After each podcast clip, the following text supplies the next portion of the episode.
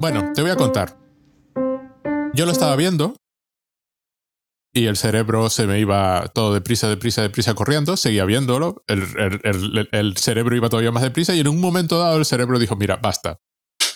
Yo me quedo aquí, tú sigue viendo el episodio, yo paro en este punto, no recuerdo en qué momento fue, pero paró. Y luego nos decía un compañero, nuestro amigo, que el próximo episodio iba a durar dos horas, o lo decías tú, no recuerdo quién lo dijo. Sí, lo dije yo y lo dijo él también. Y sí. lo dijo él también. Y yo dije, después de ver el episodio, que puede durar dos horas, o el comentario sobre el episodio puede durar cinco minutos. Es decir, Hmm. depende un poco de lo que quieras hacer. Este además es la primera vez que nos piden un episodio. Sí, bueno, eso estamos creando una fanbase de, de, de personas que ven un episodio y sienten la, nece- sienten la necesidad de que eh, contemos algo sobre él. sobre el episodio durante dos horas. Piden, o sea, que quieren la explicación. Y además es comprensible porque yo, eh, estamos hablando, por supuesto, del episodio, eh, eh, es- este es el 7. Siete. El 7 de Ricky Morty, que es el, el regreso triunfal de, de la serie después de cortar en el 6. Quedan tres episodios para que acabe la temporada. Y este episodio es similar al anterior y muy, muy, muy diferente a la vez. ¿Cómo lo han llamado en español? En español lo han llamado chaqueta, la chaqueta meta rica. Bueno, Metar, meta rica. claro, aquí el chiste, aquí el chiste obviamente es como, como es con lo meta, afortunadamente en Metallica pueden hacer el, Sí, el pero, chiste. pero tuvieron, que, tuvieron que poner la tilde, la tilde en la A. Meta Claro. rica. No, no, le, no les dio para ponerla, eh, no para hacer meta. El, es curioso, porque ya te digo, es la primera vez que nos piden un episodio, porque efectivamente es un episodio tremendamente confuso, porque este es, tal como dice eh, uno de los personajes, es inside, inside baseball total. Es decir, tienes que saber un montón de cosas que no son evidentes en, en, en el episodio en sí, ni son de la vida común diaria. Es decir, vamos a ver, el episodio anterior de los dinosaurios era, como, como, como te comenté cuando estábamos hablando de este episodio, era telescópico, se ocupa. Todo el universo, es la vida real de los seres humanos en el planeta Tierra. Sí, es un, es un episodio gracioso, pero hace muchos comentarios sobre lo que hacemos nosotros en el mundo. Este episodio, la chaqueta metálica, es totalmente microscópico. El tema es uno súper concreto, pero, pero concreto, concreto, concreto. Es decir, lo que hacen los escritores que escriben ficción narrativa y en el molde de la ficción popular. Y es el lamento del, del guionista, ¿no? O sea, es todo, todo el episodio. Eso sí, tiene un comienzo maravilloso. Sí, el, el inicio del Previously On, ¿no? Sí, que, que es algo que, que obviamente que Rick and Morty al ser una serie eh, de 20 minutos episódica, pues obviamente no suele... Y, y como ya hemos no comentado hecho varias nunca, veces... ¿no? Claro, no, no lo ha hecho nunca y ya hemos comentado va- varias veces que en este, en este, sobre todo en esta temporada, estamos viendo que sí hay un, digamos, una especie de arco narrativo donde eh, de un episodio a otro a veces se ven consecuencias, que, que es algo que pues eh, muchas veces, pues en, en- sobre todo en series de animación, ¿no? Ya lo hemos comentado, pues no suele ocurrir, ¿no? De un episodio a otro, pues un personaje muere y en la siguiente escena aparece eh, y no hay, ¿no? No, no hay, digamos, un- una continuidad de, de un episodio de un episodio a otro o un arco narrativo, digamos, completo. Claro, el Previously On, pues lo, lo que hace siempre es, digamos, recordarte, y sobre todo aquí, en un episodio, en un episodio que, que viene de un hiato, es decir, que es Sí, algo que, también, que también mencionan, ¿no? En el. Bueno, hay, hay que decir que en este episodio, prácticamente, yo las he, las he ido apuntando, menciona absolutamente prácticamente creo que todos los conceptos sobre narrativa sobre, y sobre los todo más habituales, los más los más habituales, ¿no? Eh, sobre todo en una, en una serie de televisión, en una narración seriada, ¿no? Donde van apareciendo personajes de, otra, de otras temporadas y se van haciendo referencias, ¿no? A otras cosas, pues el concepto de hiato, es decir, esa parada que de, de un mes y poco, ¿no? Que hemos tenido eh, de un, del episodio 6 al 7, pues aquí la resuelven precisamente con un previous Leon, que pues es un previous Leon falso, donde vamos viendo eh, eh, una primera, la primera escena, ¿no? Es la de Las Beth diciendo que, que se habían liado. Que bueno, pues ahí vale. Y ya la siguiente es la de Sherlock Holmes, No, creo. la siguiente No. es la de, la de jugando con los portales. Las dos primeras son La- reales, las sí. vimos. La tercera es la de. Es la de eh, La de Sherlock Holmes, no, la de Jack el Destripador, perdón. y, y es donde, donde Rick pregunta por primera vez. Ah, pero eso pasó también. Luego es la de. Es que las apunté. La de Summer embarazada. Luego la de que están lloviendo. Y eh, ahí, vamos, y, ahí vamos viendo ya la cara de extrañeza de Rick, como diciendo, aquí está pasando algo, ¿no? Eh, Sí, y Reed está hablando y sus palabras, en las frases que está diciendo, van, van En cabalgada, montándose ¿no? en, la- en cabalgadas en las escenas. Luego la escena del funeral de, de Mm. Jerry, donde ya el otro está. Y, Y, y, ha tenido el niño. eh, no, todavía está Sí. embarazada. No, no, no, no, no. En la, en la iglesia, eh, cuando ¿En la está iglesia está muerto. embarazada? Sí, cuando está muerto Vale, vale. con el funeral, se le ve ya con el bebé. Bueno, y luego está la de. La, la de. mm, La de Tony Hawk. Luego la boda, porque es cuando Rick le dice a Morty, pídeme que me case contigo. Sí. donde dice nos vamos de luna de miel a una cámara sellada recubierta de deuterio ionizado, que es un desacelerante narrativo, que es donde ya empezamos a meter, falla la primera vez porque Morty no. Entonces llegan a la ejecución. De, de- Summer, Ujú. Summer ahí tiene el bebé, no, yo por eso estaba convencido. Vuelven a la cámara, la ejecución porque Beth era la que había liberado las abejas que habían matado Sí. a Jerry, supuestamente. Claro, y ahí dice lo de gran, gran ejecución, que es un Sí, doble, es un ¿doble doble sentido? chiste, doble sentido. Es que además hay un, hay un aspecto del episodio muy curioso que ahora lo voy a comentar. Eh, vuelven a la cámara y es donde Rick insiste en que hay que decir next time of Rick and Morty. No, no previously on, sino next time. Eh, además, eh, me encanta el comentario porque es un mirar al futuro mirar al pasado. Vamos a mirar al futuro, ¿no?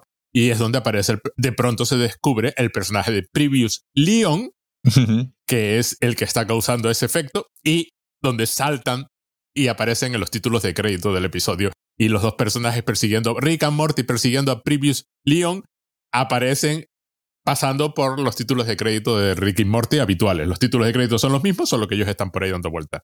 Y ya estamos dentro del episodio. Vamos a ver.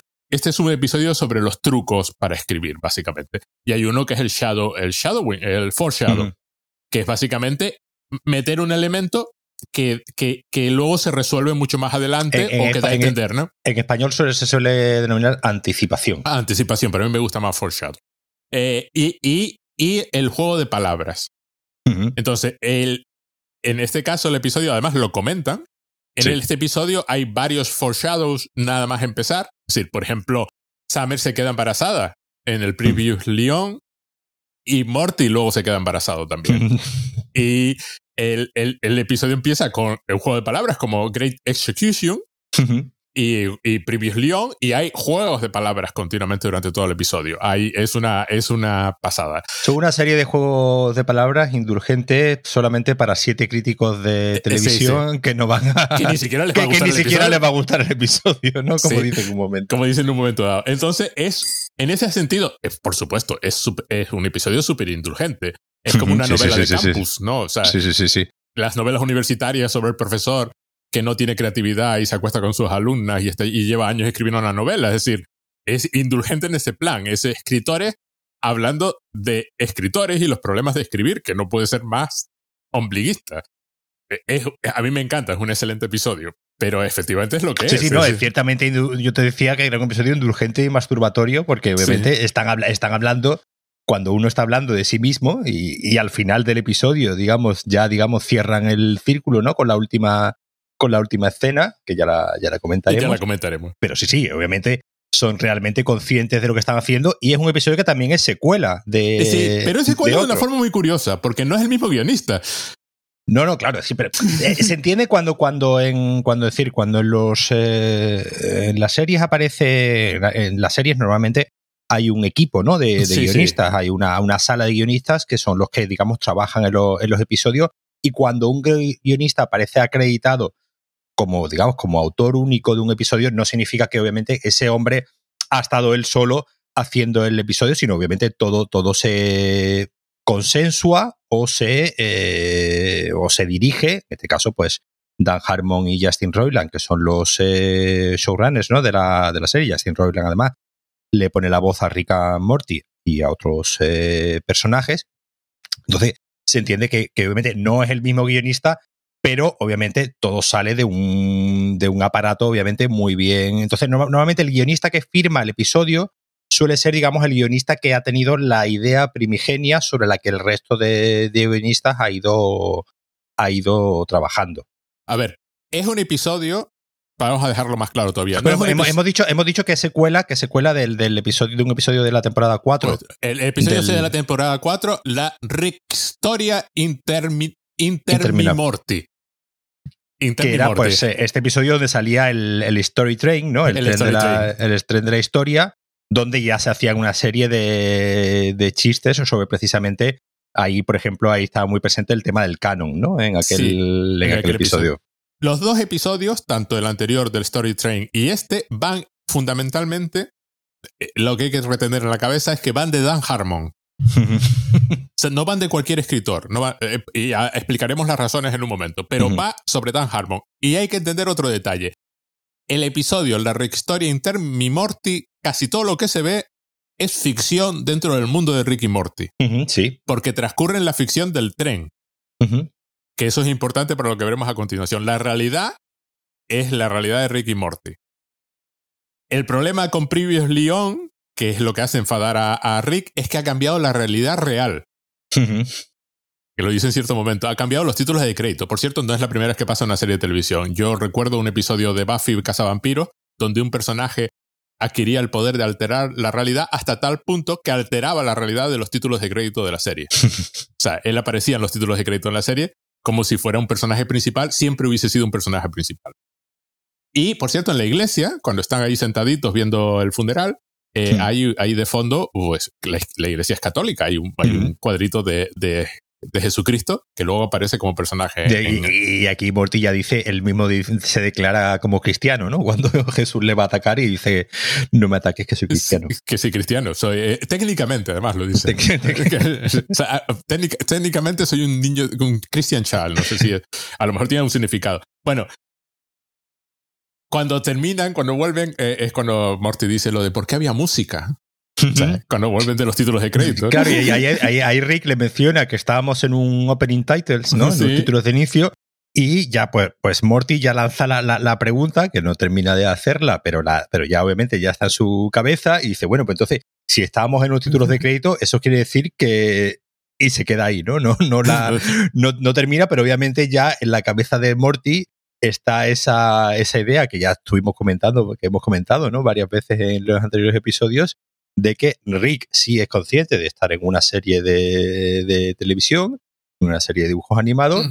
y Morty empieza a tener esa intuición, aunque se va haciendo el, el se sigue haciendo el sorprendido y precisamente Rick le anima a que sí, que, que, se siga sorprendiendo, porque precisamente eso es lo que funciona, ¿no? Eso es lo que, que funciona. No sea, que no sea autoconsciente, sino que se siga, se siga sorprendiendo. Porque además dice de Previous Leon que es, eh, eh, lo llama Conceptual Little Piece of Shit. Metavenom. Sí, sí, el metavenom, pero él lo llama Conceptual Little Piece of Shit. Y luego dice que además que todo esto son tonterías autoconscientes sin sentido. Y Previous Leon dice, no, no, no, no, es guay. Sí, sí, es, la es, la tensión fundamental de, de, cualquier episodio de Rick and Morty, ¿no? Y entonces Previous Leon escapa a la capa meta. Uh -huh que es que una especie de el universo, ¿no? Un universo metaficcional. La capa meta la... que hay que hay alrededor del, del, mundo de ficción aparentemente, pero no es la no es nuestra realidad tampoco, no escapa -huh. nuestra realidad. Y además el, el, el, portal es un cuadrado azul, no es, es un cuadrado el, azul no es el círculo hecho, verde habitual. Y no, no, claro, los portales cuando viajan a la realidad meta son azules. Y se ponen, me encanta porque es una escena que además a mí me recuerda mucho a la de Day Live, la película de Carter. Sí, sí, sí, totalmente, se, totalmente. Se ponen unas gafas para ver la realidad tal y como es y, y, y, y miran, No, bueno, para ver, para ver la capa meta, ¿no? De la eh, realidad. Para ver la capa meta, exacto. Que es como realidad aumentada, entonces ven la capa meta y entonces miran los objetos y cada uno tiene eh, marcado qué es el objeto. Pero qué es narrativamente, no el objeto Uno, en sí. Es decir, el primero es Deus, Deus Ex Machina, ¿no? Que es, Deus Ex Máquina que es esta idea de que algo aparezca de repente, ¿no? Para arreglar un desaguisado. Sí, mira, voy a poner un ejemplo. El ejemplo es, por ejemplo, la historia, una de las historias más famosas de Sherlock Holmes, la de Irene Adler, la que aparece uh -huh. el personaje, la única historia en la que aparece el personaje de Irene Adler, que luego gana así como popularidad en el canon de Sherlock Holmes. Pero es una película, es una, es un cuento en el que Sherlock Holmes pierde, pierde además, porque Irene Adler es más lista que él y aplica sus técnicas contra él, pero aparece el, no recuerdo lo que era, el, el, de Bohemia, no sé si era el rey de Bohemia o lo que fuera, y declara que, que Sherlock Holmes ha ganado. Que da igual, se ha resuelto la cuestión. Eh, Irene Adler ha dicho que no, esto no importa nada y que no va a hacer nada, con lo cual él se fía de su palabra, y por lo cual Sherlock Holmes ha cumplido. Pero hmm. sale un señor a decir Sherlock Holmes ha cumplido, porque en la, en la estricta narrativa que te están contando, Sherlock Holmes ha perdido. Pero eso es lo que pasa. Es, es del teatro griego, cuando bajaban los, los dioses, bueno, supongo que teatro griego y romano, pero bajaban los dioses de, un mecanismo, por eso se llama Deus Machina, y descendían desde el cielo para, para, arreglar, para arreglar la situación. Después aparece la pistola de Chekhov. ¿Esa la puedes explicar tú? La pistola de Chekhov es una teoría, eh, vamos, es una, teoría también, pues que dice, que decía Chekhov, ¿no? Que si aparece una pistola en el primer acto de una obra de teatro o en cualquier narración, pues digamos, esa pistola pues tendrá que ser utilizada posteriormente de alguna manera, pues en el, en el último acto, para resolver alguna situación. Al final, lo que nos está diciendo es que cualquier elemento que, normalmente cualquier elemento a lo que narrativamente se le dé importancia al inicio de una narración, pues es probable que al final pues termine sirviendo para algo. Normalmente se hace con bastante más sutileza que esto. Pero algunas ficciones son tan burdas que, por supuesto, empiezan a ver, decir, eh, la, gracia de todos estos mecanismos de los que estamos hablando es que, eh, y ahora lo comentaremos, ¿no? Cuando lleguemos al, personaje central de la serie, es que obviamente siempre han estado ahí, siempre han existido, no, no, no, es, no es algo que y que obviamente lo, difícil realmente es que todo esto, digamos, pues eh, quede orgánico, quede natural y no sean más que, como dicen también en un momento del capítulo, que sean gimmicks, ¿no? Que sean simplemente estrategias para hacer avanzar la historia sin más sentido. Es decir, al final, en cualquier historia, buena y mala, estos mecanismos los podemos encontrar. Obviamente lo difícil es usarlos de una manera que que parezca natural y no parezcan simplemente, eh, eh, pues eso, mecanismos para hacer avanzar la, trama, ¿no? Después aparece la violencia gratuita. Obviamente, pues este no hay que. Voy a, voy a ponerte un ejemplo de, pistola de Chekhov ah, que, Vi, que vi en los últimos días y te voy a dar una alegría porque además es un, es un ejemplo súper burdo. Para la gente que no haya visto Wakanda Forever, pues salten unos segundos. En Wakanda Forever Namor le da a ella un brazalete que era de su padre, le da a Shuri, que tiene un problema importante que es que tiene que reconstruir la flor, un brazalete que era de su madre y tú no entiendes por qué una cosa de su madre se la regala a la primera chica que pasa por allí, que estaba hecha con las flores que usaron para transformarse, no sé qué, y tú sabes inmediatamente que eso va a servir para algo después. No, no, que eso va a servir, no, no para algo, eso va a servir para reconstruir la flor necesaria para crear a Black Panther. Es decir, está tan mal hecho, claro. es, tan, es tan burdo que, que es automático. Ya no, no, es, no es. Esto volverá a aparecer en algún momento. O sea, no pueden haberlos. No pueden haber mm. hecho tanto énfasis sin que salga. No, no, no. Es que ya sabes qué función va a cumplir. o sea, ya, No es, ya no es directamente. Luego está el ticking clock. Ya, ya puedes volver. Ya, ya hemos acabado con Wakanda Forever. Ya puedes volver. Sí, no, ya eh, está. Después, eh, no, no, no, Se lo digo, estoy rompiendo la cuarta pared, se lo digo a los oyentes. Ya pueden volver. Luego está Ticking Clock, que me encanta. Sí.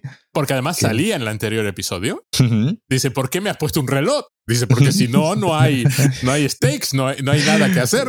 Tiene que haber un reloj. Tenemos que, tenemos que tener prisa, ¿no? En algún momento para, que, para que esto tenga, tenga interés. Pues nada, pues eso, el, ticking clock es cuando hay la bomba, ¿no? La bomba, que Está a punto, la bomba que está a punto de explotar y, y, directamente cortamos el cable en el segundo uno antes de que, de que explote me aparece la violencia gratuita, pues ahí no, yo creo que tampoco hay que explicar, no, hay, mucho que explicar, ¿no? La anticipación, el foreshadowing, que tú comentabas antes, que pues simplemente pues, pues, es un poco parecido, ¿no? A, la pistola de Chekhov, pero bueno, es cuando hay un personaje cuenta una historia, a lo mejor, ¿no? Eh, a mí se me viene siempre a la cabeza una, por ejemplo, que sucede en, en esta película, en Million Dollar Baby, en Million Dollar Baby, eh, no sé si la has visto la película, la de Clint Eastwood y la, y la boxeadora. Eh, te voy a remeter al final porque todo el mundo la ha visto y, ya, ya, te importa. Hay un momento ¿no? en el que la chica pues, le explica que ella tuvo un perro y que el perro pues eh, tuvo un accidente, no recuerdo exactamente qué le pasó, tuvo un accidente y tal, y llegó un momento pues que la chica cuenta que decide pues sacrificar al perro porque el perro está sufriendo y no, y no quería verlo en esa situación esa historia, digamos, se cuenta a mitad de la, de la película. Eh, entiendes que es un momento de intimidad, ¿no? Entre los dos personajes y tal. Obviamente esa historia después adquiere relevancia cuando al final de la película pues la chica está de puñetazo pues está prácticamente paralítica, ¿no? De cuello para abajo y el personaje del Killing pues decide, decide eh, digamos, practicar una eutanasia, ¿no? Con, con, ella y, y, matarla. Eso sería pues una, una anticipación, ¿no? Sí. Anticipación las hay de muchas las hay de mucha forma, puede ser un personaje, puede ser una historia, puede ser un objeto, ¿no? en el fondo, digo lo de la pistola de Chekhov, en el fondo no deja de ser también una anticipación cuando simplemente pones un objeto y que será usado eh, posteriormente. Es probablemente uno de los trucos eh, más usados ¿no? en narrativa, pero a su vez, como tú bien acabas de decir, con más posibilidades a que quede cosa burda eh, simplemente porque necesitas que avance la historia o, o, el, o el narrador, el guionista necesita que la historia vaya a un sitio concreto, entonces tiene que meter un elemento para que eh, vaya a ese sitio concreto. Eh, una cosa, y luego el otro, el, el, el Action Enhancer, que es simplemente que la, que la, acción quede mejor. Pues la moto, pues, eh, eh, ¿cómo se llama? John Wick se encuentra un caballo justo en el momento en que necesita un caballo, o se encuentra pues que, que, queda, queda, mejor que pegue tiros a caballo a que pegue tiros en bicicleta. Sí, exacto. una cosa que hay que explicar aquí también, porque como voy a asumir que la mayor parte de, la, de, de, de los, nuestros oyentes no escriben habitualmente, sobre todo no escriben ficción habitualmente, todo esto se puede hacer al revés. Claro. Que es como se hace, como sucede habitualmente. A mí me contó una vez eh, Neil Stephenson, eh, en, en Cryptonomicon, que es su libro más famoso, salen los sultanes blancos de una isla del Pacífico. Pero los sultanes, la línea, la línea de los sultanes es de, es de personajes de raza blanca. Que es raro porque es una isla del Pacífico, además mm. cerca de Asia, ¿no? No recuerdo cómo se llamaba la, la, isla, por eso traduje ese libro hace un montón de años. Y luego, en, otro, en otras novelas posteriores, se va al pasado y se cuenta por qué la línea, una novela que además no tiene nada que ver, en el ciclo barroco, que, que, transcurre en el siglo XVIII, se cuenta por qué la línea, se explica por qué la línea de, de sultanes de esa isla es, de raza blanca. Y le pregunté, oye, ¿ya lo sabías cuando escribiste Cristonomicon? Dice, no, no, no, no lo sabía. Pero cuando estaba escribiendo el ciclo barroco, lo metí y todavía no se había publicado Cristonomicon. Así que mm. sobre las galeradas añadió el detalle de que la línea de sultanes era de, de, la isla eran blancos para que coincidiera. Es decir, yo siempre lo distingo entre que esto es más pistola de Chekhov que, que foreshadowing, en el sentido de que no se le había ocurrido y fue hacia atrás. Es decir, si tú necesitas que un personaje salga al final de la novela para resolver algo, entonces vas hacia atrás. O sea, tú llegas al final y te das cuenta de que necesitas que un personaje esté ahí, pues lo haces aparecer al principio de la historia. de cualquier forma, no importa. Se cruza con él. Eh, es decir, el secreto de escribir un guion, una historia, es escribir la historia y luego ver cómo la estructuras. Una vez que tienes todo el material base, que es lo que explican aquí, ¿eh? o sea, en, en, en, varias ocasiones.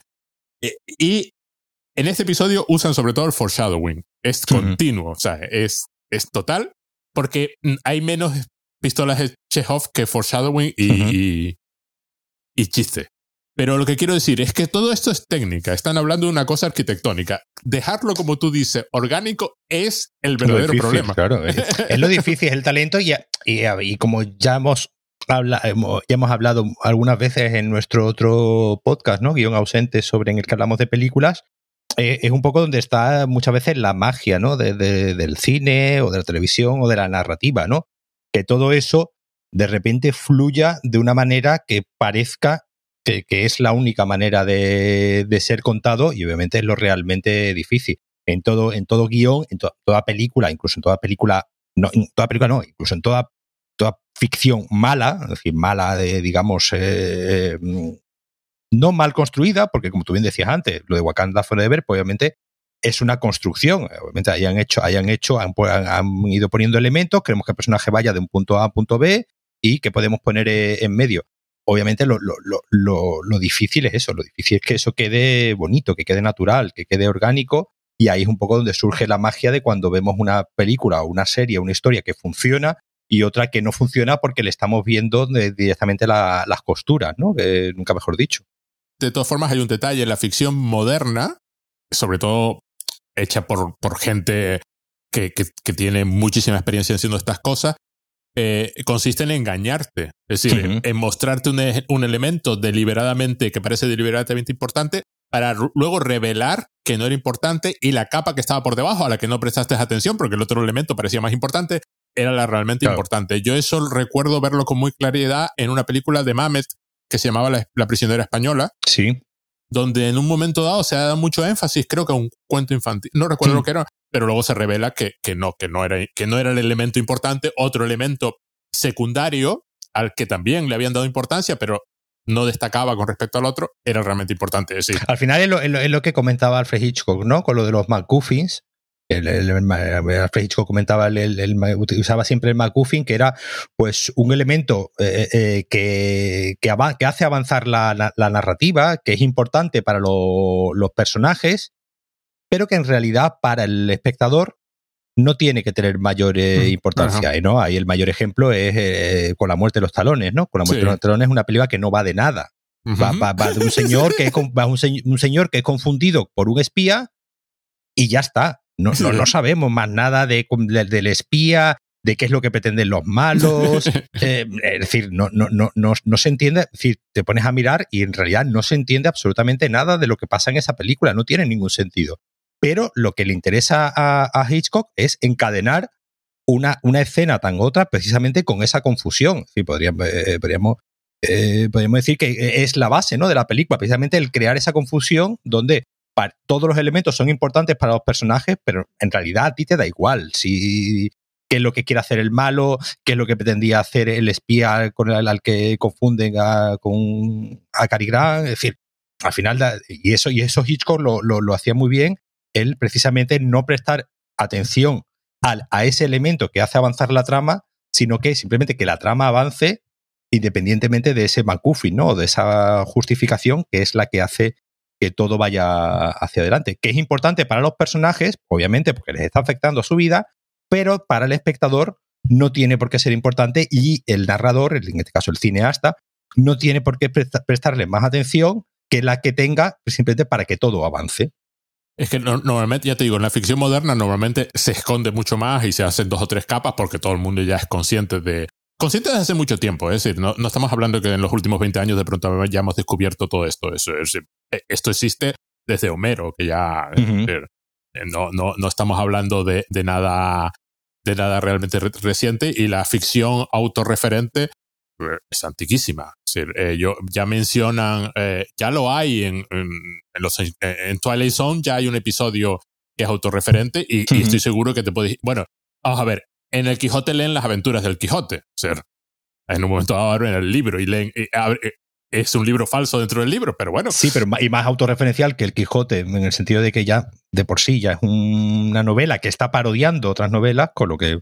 Exacto. encima es una parodia y, por ejemplo, en este episodio sí, ahora viene una referencia explícita. Bueno, Rick dice, está bien cuando lo hago yo. Un ligero, un ligero, un ligero comentario que da a entender al, espectador y nos mira. sea, reconocer a, a, los, a los televidentes, ¿no? Y, y mira la cámara. Lo divertido es que no hay cámara porque es una serie de animación. Sí, de, hecho, de, hecho hay un momento que hay un momento que dice algo, dice, es lo que le gusta a los espectadores. Y propio Mortilla dice, ¿pero qué espectadores? Sí, lo dice inmediatamente después, pero a mí lo que me pareció divertido fue que Rick mira la cámara, que no hay cámara. Si Jennifer Water en She-Hulk mira la cámara, es porque cámara. Porque tú entiendes que la actriz tiene una cámara delante. Se supone que no tienes que mirar a la cámara, no tienes que reconocer la cámara. Por eso los efectos estos que tan curiosos cuando los personajes de pronto miran a la cámara crean este, esta sensación había una película de estas paródicas, ¿no? ¿Cuál era una de estas de eh, una película de terror? ¿Cómo se llama? Scary Movie, ¿no? No era la primera que decía, no, pero estamos en una película y entonces daban la vuelta y se veía todo el set. Sí, todo, todo el set. Esto es similar. Y Marty pregunta lo que tú acabas de decir, ¿qué, espectadores? Y Rick dice, justo así. Eso es lo importante. Y, además, y, ahí, al principio, al principio también, otra cosa que comenta, eh, que comenta Rick, es que, eh, es que esta no es una premisa que guste a, la gente, ¿no? Que no es una premisa que guste a la gente. Es decir, porque esto de ponernos a hablar de eh, sistemas narrativos y ponernos a hablar de nuestras historias como narradores, pues obviamente al público pues le interesan bien poco, ¿no? Es más bien limitado, sí. Nos interesa a nosotros, que además o sea, hemos mirado esas cosas alguna vez, pero no interesa la... Eh, hay mucha confusión en mi Reddit, porque por ejemplo, un personaje que sale posteriormente hay alguien que preguntaba quién es ese Joseph Campbell. claro, sí, sí. Claro, ¿quién es? Claro, no es evidente. Bueno, pero a mí me encanta porque en ese momento hace Rick hace un comentario sobre eh, dice eh, esa, esa mierda de temporada 3 de Luz de Luna. Luz de Luna. Claro, en Reddit lo entendieron como que se refería a la temporada 3 de Rick y Morty, que yo no la recuerdo especialmente más allá. Se refiere claramente a la temporada 3 de Moonlighting, de, de Luz de Luna, que era autorreferencial todo el rato. Sí. Para los que no recuerden, Luz de Luna es una serie del, del, de mediados de los 80, muy meta. Sí. Tan meta que cuando la serie es cancelada y el último episodio, los personajes entran en el, en el escenario, en el set, y lo están desmontando. y van a hablar al final con el productor de la serie, a ver qué, qué pasa y qué pueden hacer. Y son conscientes de que van a, morir a los cinco minutos de que en cinco minutos en cuanto termine el episodio. A eso se refiere Rick. Y además, eh, yo recuerdo que, que, que, que, el, que Luz de Luna era, era muy era muy meta, ¿no? Era muy. tenía momentos, ¿no? En los que ellos miraban a cámara y comentaban. En lo que estaba pasando, sí, sí. Y comentaban lo que estaba pasando. Y también hacían una cosa que aquí lo hacen posteriormente, que era. Eh, había varios episodios donde el, los protagonistas no eran eh, Bruce Willis y. ¿Cómo se llamaba ella? Sibby Shepard sino que de repente la narración se iba y la protagonista de un episodio era la secretaria, ¿no? Que era un personaje bastante particular. Y de repente todo el, personaje de Civil Shepard y Bruce Willis se quedaban como unos secundarios en ese capítulo y ella era de repente todo el, personaje, era el arco, digamos, la protagonista, ¿no? De ese, de ese episodio, que es algo que aquí veremos posteriormente con, con Marvin. Lo interesante es que Luz de Luna era super meta hace casi 40 años. Sí, sí, del 85 al 89. sí, por eso, que estamos hablando de que esto no es moderno, o sea, por supuesto es muy posmoderno, pero no es no es tan moderno como nos parece. ya era una cosa que y anterior, es decir, estamos, podemos, por, citar referencias literarias que hacían esto, bueno, en Hamlet hay una obra de teatro que, que es la historia de Hamlet. sí, sí, sí, sí, más meta no se puede ser, y además deliberado. Y a mí me encanta porque dice eh, que el problema, vuelvo a repetir, el problema de Previous Leon es que cambió la realidad, la realidad real, la, actual reality. Claro, ha cambiado los títulos de crédito, es decir, nos ha, cambiado la realidad que nosotros vemos. Ese es el poder del, personaje. Y el portal que Rick abre para, para entrar en la, en la capa meta es, un, es como tú dijiste antes, un cuadrado azul, un rectángulo azul que ocupa toda la pantalla y lo que hacen es atravesar la pantalla, por supuesto, atravesar la pantalla de televisión. Y me encanta, me, encanta cuando Rick llega, eh, llegan allí, por supuesto, no pueden ir con las gafas porque hay demasiada... Hay demasiada referencia, es como... Es la, no es la tierra, es la tierra de TV Tropes. Para los que no conozcan TV Tropes, es una especie de, de, de catálogo de tropos narrativos, de trucos narrativos, pero bueno, entiendes, ya ha llegado el punto de la autoparodia, porque básicamente en TV Tropes un, un truco narrativo es un truco narrativo y su opuesto también es un truco narrativo y cualquier gradación intermedia también es un truco. o sea, no hay forma de ganar en, TV Tropes. Siempre, siempre usas un... Efectivamente, hay algo de arquitectónico en, todo, en toda narración.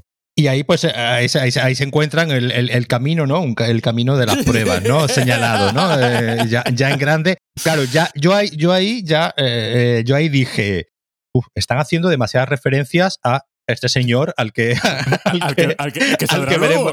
que saldrá luego, ¿no? Pero en, en, ese momento, pues obviamente que es nuevamente un foreshadowing, ¿no? Es una anticipación de lo que va, de lo que vamos a ver después y le dice, pues, ¿por qué no tiramos por ese camino, ¿no? Un camino donde pone trials. No, no, no, no, porque dice, se habrá ido por ahí. Se habrá ido por ahí y le, y le, dice, no, no, si se hubiese ido por ahí sería el héroe. Entonces no, no, se, puede haber ido por ahí, con lo que tiene que tirar por este otro camino eh, diferente. Y dice Rick que cada, cada, minuto, cada segundo que pasamos aquí perdemos credibilidad y es como 10 cameos de Space Jam. De Space Jam, eh, la, película la, la película Space Jam que se estrenó el año pasado, como es de la de Warner y Warner tiró de todas las propiedades intelectuales que tenía y las metió en la película, ¿no? Hasta, hasta, hasta llegar un momento en el que metió a los personajes de la naranja mecánica también en una película de Space Jam, ya totalmente, totalmente demenciados en Warner.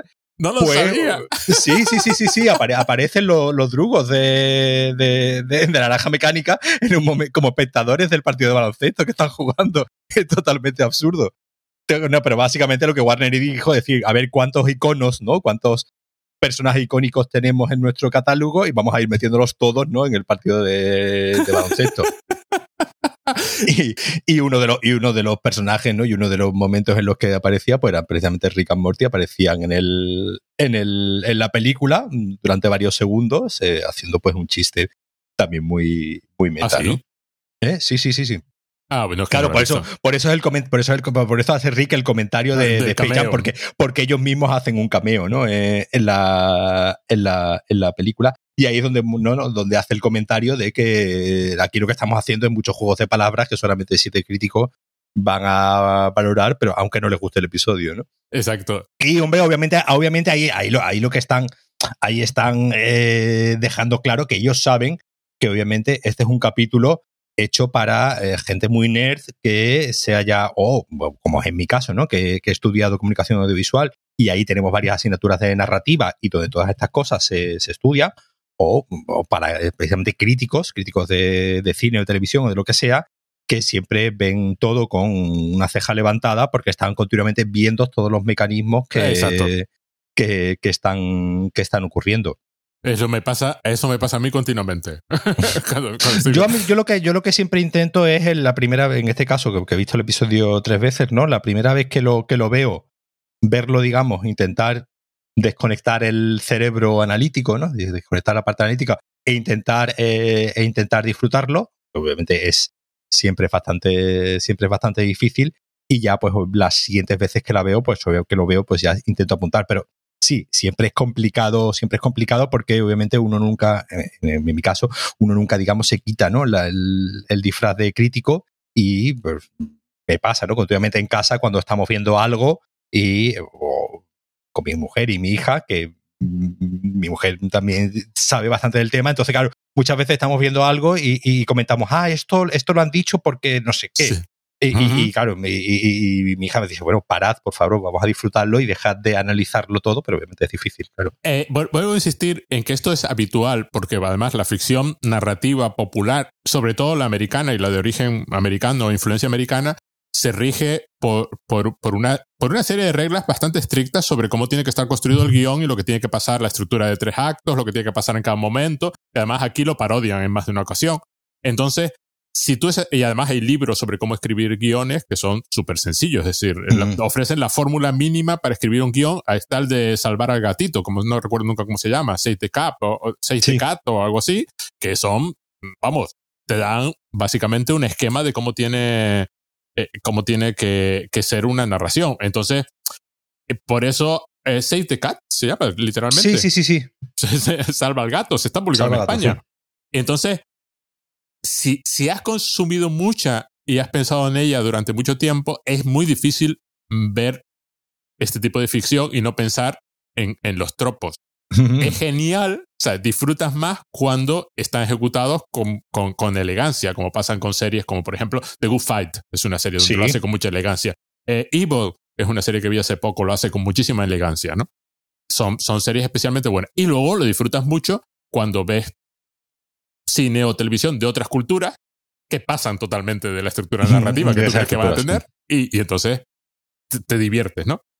Y pasa una cosa genial que es eh, Previous Leon se pone a rezar, que es una referencia brutal porque es el final del capítulo anterior, que está en la Rick historia Intermi Morty, que se resolvía porque Rick se ponía a rezar que es algo que Rick no haría jamás, por tanto destruía la estructura del capítulo anterior, y aquí es el que lo hace es Previous Leon, y lo que no se esperan es que aparezca Jesús, que, que además es importante por dos razones. Primero, porque el episodio anterior acababa, por supuesto, con el, con el malo del episodio y Jesús en una playa, atrapados en, una- en un programa de televisión bíblico para niños, para niños.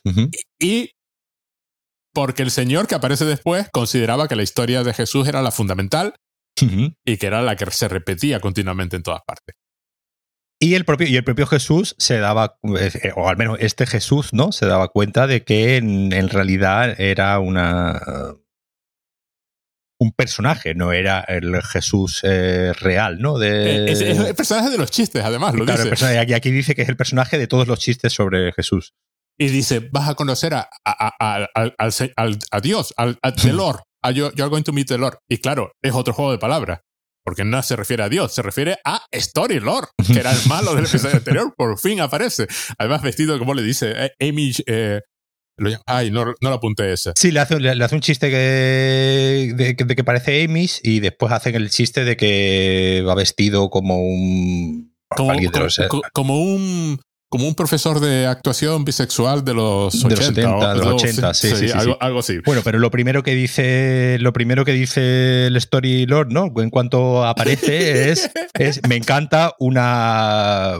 Como, un refusal of the call. Un refusal of the call, ¿no? Que es eh, una de las, de, la, de, la, de las, eh, digamos, de los arranques, ¿no? De los arranques de las historias estas que, que, que, estamos contando es precisamente la llamada a la aventura, ¿no? Es sí. cuando el personaje, eh, cuando la serie de personajes, pues de repente, pues alguien les dice que tienen que, eh, o alguien les dice, o ocurre algo que hace que eh, tengan que tomar la decisión de eh, ir a la aventura.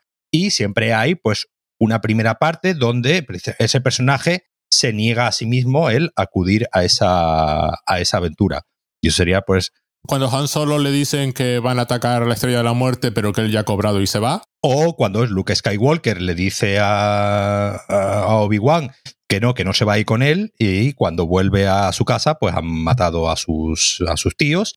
Y ahí, pues, ha tenido la llamada a la aventura, eh, que es eh, Obi-Wan diciéndole, vente conmigo, él se niega, y en este caso pues ocurre la muerte de los tíos y eso es lo que le hace que eh, el, el, el, digamos el sí aceptar esa llamada a la aventura y pues el resto de la película. Y entonces que Story Lore aprovechó ese Jesús, porque bueno, lo que ha pasado es que Rick y Morty han decidido no pegarse con Jesús y entonces mm. empiezan a retroceder diciendo es como un ataque de un oso, uh, uh, intenta parecer más grande y es a lo que se refiere Story Lore con I love a good refusal of the call, que es uno de los pasos en las ideas de Joseph Campbell, que luego comentaremos cuando lleguemos a Joseph Campbell. Y, y, y cuando dice, cuando dicen, además, eh, se repiten además tropos que ves en, en, series y películas todo deliberadamente. Algunos están mal ejecutados, algunos están muy bien ejecutados. Los que están mal ejecutados están mal ejecutados aposta. Aposta. Ojo. o sea, no es que estén mal ejecutados porque están mal. Cuando, por ejemplo, eh, dicen que eh, eh, Previously Leon no era más que el, el cebo para traerlos sí. a, la, a, la, capa narrativa, porque lo que quiere Storylore es el, es el mando a distancia que Rick ha usado para abrir la, pared, la cuarta pared, ¿no? Y pasar a la capa meta, ¿no? Que aquí qué gracioso también que en vez de usar una pistola, aquí lo que usa es, es un mando a distancia. Sí, sí, sí. Hay otra técnica, que es el land shading, que aquí lo hacen uh -huh. un poco. El land shading consiste en básicamente en, ya que vas a usar un tropo, comentas que estás usando el tropo de alguna forma. Eh, si estás usando un truco narrativo, además comenta que estás usando un truco narrativo. Por ejemplo, eh, se produce inmediatamente porque eh, Morty le dice, no, no has visto South Park. O sea, Jesús sí. nos está pegando una paliza. No has visto South Park. y inmediatamente Rick dice, ese es el tipo de referencias que me gustan. claro. Momento en que Jesús levanta a, a Rick y, y, Rick se pone a gritar, no, un no. Bane no, un Bane no. que no sé si lo hace en la tercera película. Supongo que sí. Sí, sí lo hace, sí lo hace, sí la, lo hace. Porque yo lo conozco de los cómics, por supuesto. Sí, sí, lo hace, lo hace, lo hace, lo hace exactamente igual. Que es cuando Bane le rompe la espalda, la espalda a, a, Batman. A, a, Batman, ¿no? Entonces no de Bane, no de Bane, y luego dice, me ha hecho un Bane, ¿no? O sea, me ha hecho un Bane que es eh, pues romperle la espalda, ¿no? Porque además, en el episodio anterior, lo que Story Lord quería, era, era, es interesante, quería romper la quinta pared. Uh -huh. Porque aquí se entiende que la cuarta pared, porque vamos a ver, Story Lord es un personaje de ficción en el universo sí. de Rick y Morty. Uh -huh. Ha roto su cuarta pared, ha pasado la realidad de Rick y Morty, pero se entiende que hay una quinta pared, la que claro, pasaría en nuestra lo que, realidad. Lo, lo, que, lo, que veíamos, lo que veíamos en el episodio del tren, al final del, al final del capítulo, nos dábamos cuenta, nos, nos averiguábamos que los, digamos, los verdaderos Rick and Morty estaban en, en el salón de la casa jugando con un, con un tren que era donde estaban sucediendo todas las cosas. Entonces, claro, cuando eh, aparece ¿no? Story Lord, ellos en realidad no, no lo conocen. Exacto. Pero, pero, pero Morty sí lo recuerda, porque digamos como que Rick no estuvo pendiente en ese momento, pero Rick, Morty sí recuerda que es el, el personaje que aparecía en el, en el story en el tren de la, de la historia. y el propio, y el propio Storylord dice que su objetivo es trascender la ficción y entrar en la, en la metarealidad. Exacto, eh, sí, sí. Su idea es, obviamente, dejar de ser un personaje ficticio e intentar acceder al mundo, al mundo real. Sí, pero lo que quiero dejar claro es que para entender la estructura del episodio, desde el punto de vista de Star-Lord, la realidad de Story-Lord, la realidad. Star-Lord, dije, oh, eso es de Marvel. En el punto de vista de Story-Lord, la realidad es el mundo de Ricky Morty. Porque él es ficticio en el mundo de Ricky Morty. Eso es lo que permite jugar con el episodio. No hacen que salga. No, no esto no es un She-Hulk, donde She-Hulk, cuando acababa la temporada, eh, salía la pantalla de inicio de Disney Plus y ella supuestamente pasaba al mundo real donde se creaba la serie. No, no. Desde el punto de vista de Story Lore, el mundo de Ricky Morty es el real. Desde el punto de vista de Ricky Morty, de Rick hay otro mundo que sería el nuestro, al que hace referencias continuas, pero no está pasando el nuestro, están pasando la historia, casi, casi todo lo que pasa a Ricky Morty está pasando en la capa meta. Y casi todo lo que hace Story Lore, una vez que consigue el mando, pasa en el mundo de Ricky Morty, en el episodio en sí. Por eso, cuando se mueve en la capa meta, el, el, el cambio, el mando, crea un portal diferente. Mientras que cuando están en el episodio, el portal es el de siempre, el circulito verde, el remolino verde. Y además, este es uno de los momentos, hay varios momentos geniales en el episodio. Este mi momento genial porque es cuando Story Lord se va y Jesús se da cuenta que lo han dejado solo. Y dice, se ha ido. Y el otro dice, eso nos convierte en, aliados, improbables. Improbables. Aquí, aquí el caso es que mencionan dos cosas más, que es una es el basado en hechos reales. Ah, sí, exacto. sí, Y obviamente la, motiva eh, eh, la motivación, que es, que, es, que es la idea principal que tiene este Storylord, ¿no? Él tiene que tener una motivación. Al final es algo, es algo que, se, que se da mucho en cuando se habla de construcción de personaje, ¿no? Un personaje tiene que tener una motivación, un personaje tiene que buscar algo, ¿no? Tiene que, eh, tiene que buscar ya sea el amor, ya sea matar al enemigo, ya sea vengarse o ya sea cualquier otra. Y el propio Morty le dice que is so lazy que, eso, que eso de buscar una motivación que es de, eh, de, guionista ya muy, muy vago y que, que eh, no se esfuerza. Entonces aquí, en prácticamente 30 segundos, mencionan lo de basado en hechos reales, la motivación y el aliado improbable. para que veamos la, cantidad de mecánicas que obviamente ellos han tenido en cuenta para ir metiéndolas eh, todo el rato. Pero lo del aliado improbable es más divertido todavía porque Jesús no es el aliado improbable, los intenta matar y el aliado improbable resulta ser Previous Leon. que, en una de las secuencias más divertidas hace un Previously On a Jesús. A Jesús. y entonces vemos como Jesús, pues, primero pasa lo que, lo que todos sabemos que ocurre, ¿no? Que muere, conoce a María Magdalena, muere en la cruz, resucita, pero después de resucitar, pues no asciende a, lo. no vuelve a ascender a los cielos y entonces pues se encuentra con Napoleón, se encuentra, derrota al lagonés, derrota, derrota a Drácula y se convierte en un entrepreneur al tipo Steve Jobs, ¿no? Eh, con, el, con, el, con, el cuello, con el cuello vuelto. Y es un entrepreneur que eh, resucita, que intenta resucitar, pues como eh, en plan Frankenstein, ¿no? A la, María, la María Magdalena, de la que estuvo enamorado en su momento, y al no poder hacerlo, pues decide, decide renunciar, ¿no? A su inmortalidad, al más puro estilo Highlander, ¿no? De, los inmortales, eh, y con un rayo, pues se vuelve, se vuelve mortal y termina muriendo, ¿no? En, en una, en una habitación de, de hospital con una enfermera llamada Mary.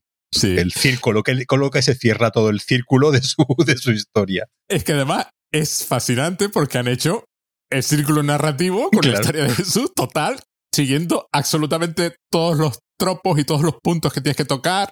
Lo de el momento, el personaje tiene que tener un momento de bajón total y absoluto, donde parezca que todo carece de sentido. Tiene que haber foreshadowings de todo tipo, tiene que. Y hay un foreshadow en el propio, dentro del episodio, que luego se retoma, que es lo del lago Tess. Sí, el lago Ness aparece después más tarde, sí. sí vuelve a aparecer, y, y, pero no esperas que sea ese. Porque tú dices, ¿por, qué, ¿por qué le está pegando Jesús? le está pegando al monstruo del lago Ness. Y, y, es como muy simpático porque han vuelto a usar toda la estructura narrativa en los, no sé, en los 30 segundos que dura eso. Sí, sí, sí, sí, sí. Pero ya los conoces, los tienes tan metidos en la cabeza que no tienen que explicarte nada más, ya sabes lo que pasó en medio. Sí, claro, y el, el, momento del que se llama el All is Lost, ¿no? El momento en el que todo está perdido, aquí obviamente pues lo, volveremos a ver después más, más, tarde también. Sí, sí, sí. Y entonces hay, hay, también un momento en el que Rick le dice a. Pues intenta, ¿no? Destruir un poco a Previously Leon. Y eh, un poco eh, Morty, ¿no? Se dice, bueno, pero no le hagas eso. Y él le dice, no, es meta, su vida no importa. Sí, sí. Importa la vuestra. Y mira cámara. Y mira cámara. Claro. o sea, la idea es, el, como, en, como en inglés es ambiguo, dice George, me mata George, ¿no? Claro. George does, es lo que dice. Claro, se puede estar refiriendo a Morty, pero nos está mirando a nosotros. Nos está mirando a nosotros, sí. Claro, con lo cual, como es ambiguo, podría ser plural o singular. Otro detalle divertido, como, como, como le está metiendo la toxina y se está alimentando de Jesucristo, de su Previous León, eh, eh, Jesucristo antes le había arrancado las alas a Previous León y le vuelven a crecer. Mm, sí.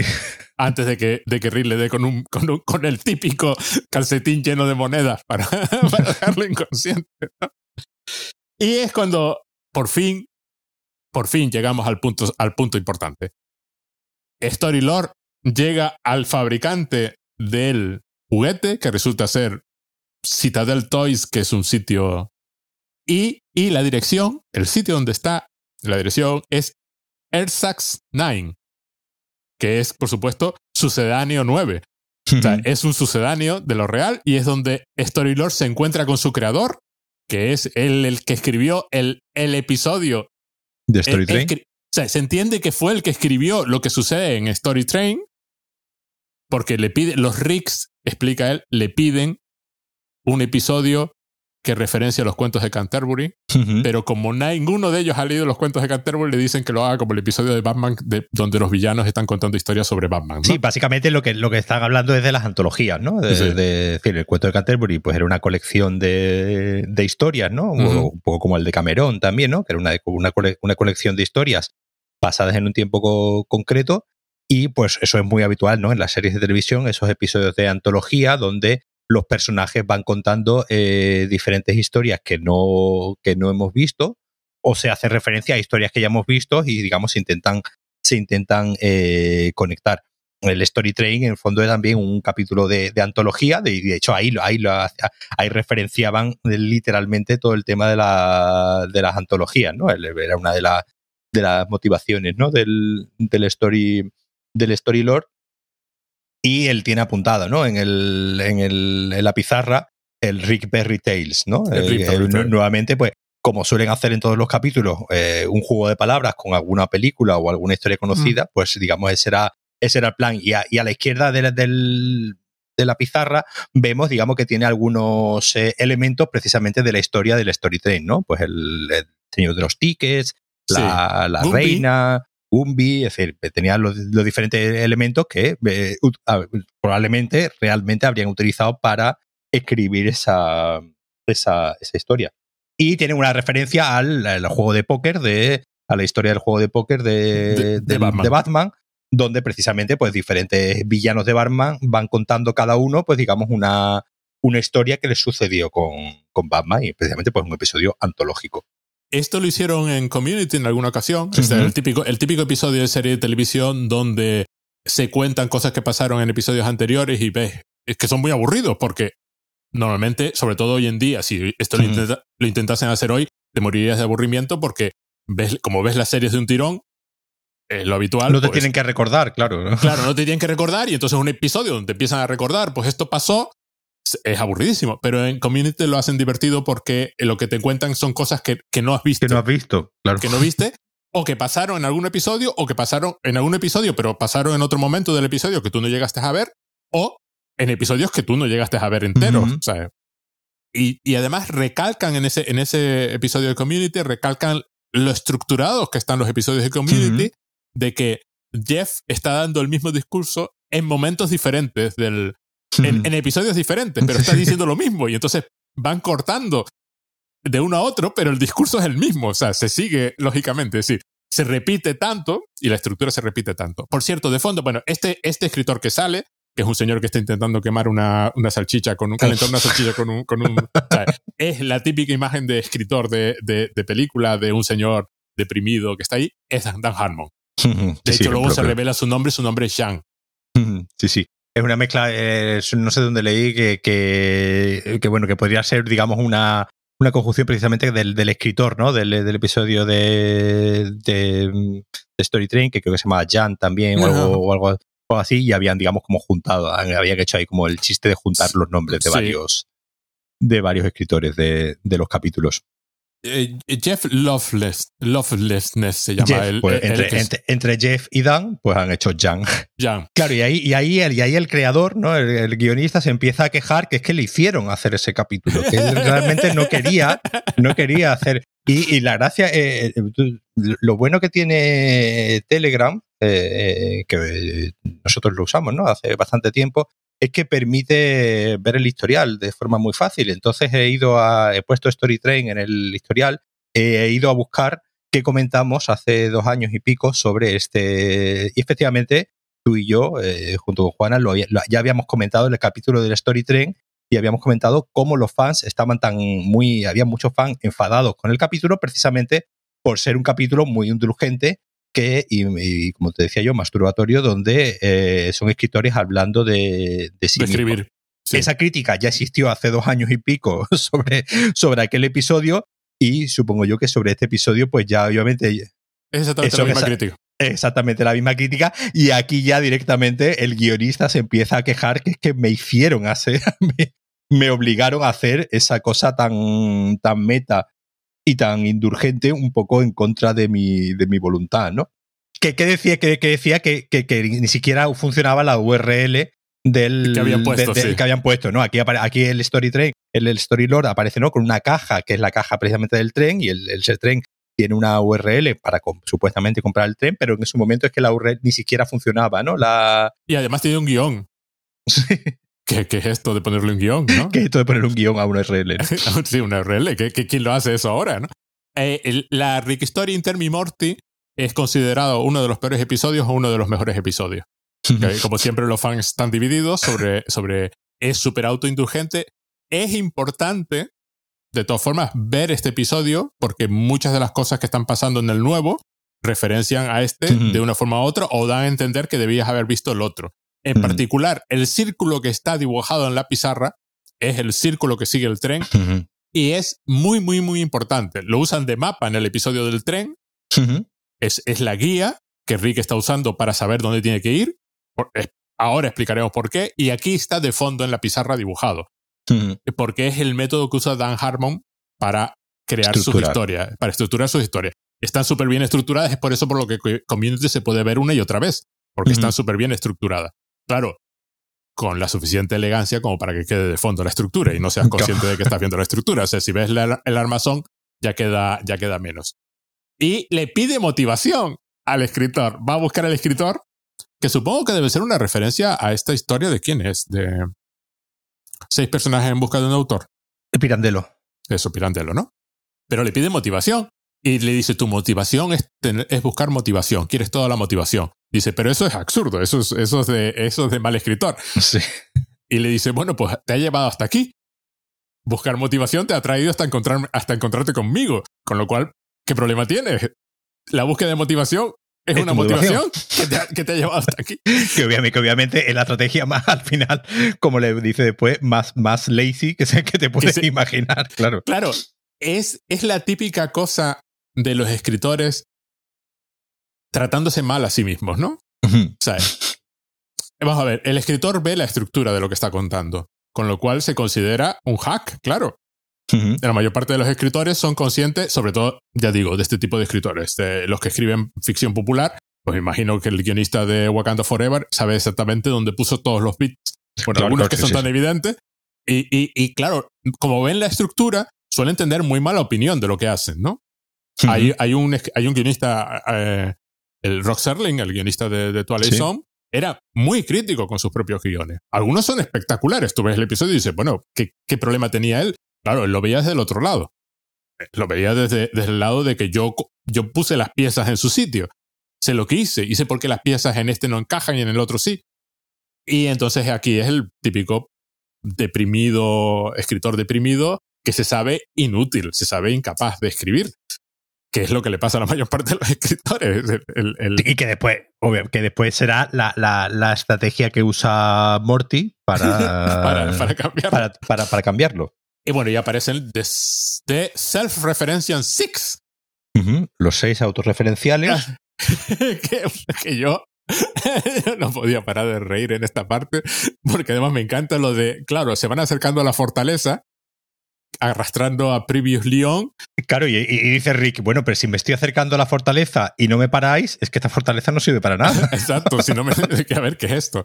Y es cuando empiezan a aparecer esto, me encanta porque la primera que se encuentra es Miss Lead, o sea, uh -huh. los nombres son todos referencias, en este caso es engañar. Uh -huh. eh, Rick intenta engañarla a ella con lo de te traigo a este Previous León para que lo tenga aquí retenido. El Previous León, por supuesto, estaba despierto cuando contaron el plan. De no, lo que quieres al prisionero que tienes, ¿no? Uh -huh. Y entonces ella intenta atacarlo y él tiene un campo antimeta. Antimeta. Aparece flashback, que por supuesto flashback, si nos vamos al pasado no, y explicamos no explicarlo algo, más.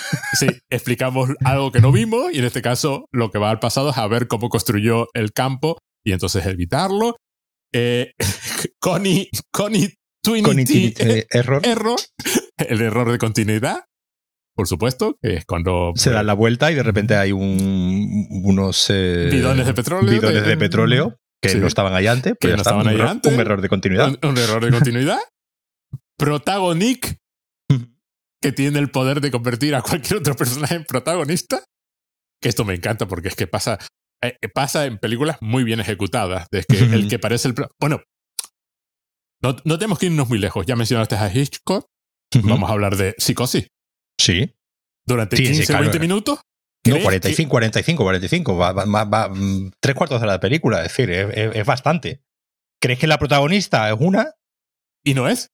Y además, que, es decir, eh, además en psicosis, obviamente ya hoy en día no tenemos esa, esa referencia, pero en su momento la, la actriz protagonista de Psicosis era una actriz muy conocida, es decir, era la protagonista de la, de la película, es decir, es como, pues no, decir, no sabría decirte hoy en día una actriz, pero es, es eso, era eh, eso no, como si pones a, a, Jennifer Lawrence a hacer un Como si pones a Jennifer Lawrence de repente como protagonista y la pones en el cartel y la pones tal y a los 45 minutos de película te la cargas y de repente la, eh, la historia eh, tira para otro. Un señor que pasaba otro. por allí es el protagonista.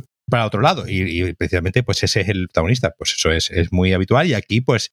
Eh, cogen a Marvin, ¿no? Que es un señor, eh, pues... Un guardia de seguridad. Sí. Un guardia de seguridad que pasaba por allí y que, que, lo que hace es huir, que ni siquiera está luchando, ¿no? Por, por proteger el, el lugar, sino lo que hace es salir eh, pitando y vemos de repente su vida como una sitcom, ¿no? De, lo, de los 70. Vuelve a su casa, le dice a la mujer que uf, vaya, vaya día que, que he tenido y de repente vemos al señor luchando, ¿no? O, o, siempre nuevamente, se escapa, siempre es guardia de seguridad y pero siempre, siempre consigue escapar, siempre... Sí. Siempre hay pues un ladrón y aparece el, el, nuevamente el monstruo del, del lagonés al que él evita, ¿no? Y sale corriendo. Sí.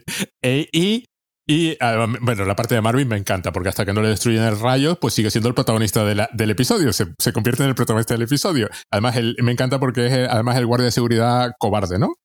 Sí. O sea, que, que me, es el nombre que es típica sitcom de los 70, ¿no? O sea, y todo ah, se corta con lo, con lo que, llama, lo que se llama un smash cut. ¿no? Un smash cut, la granada Smash Cut.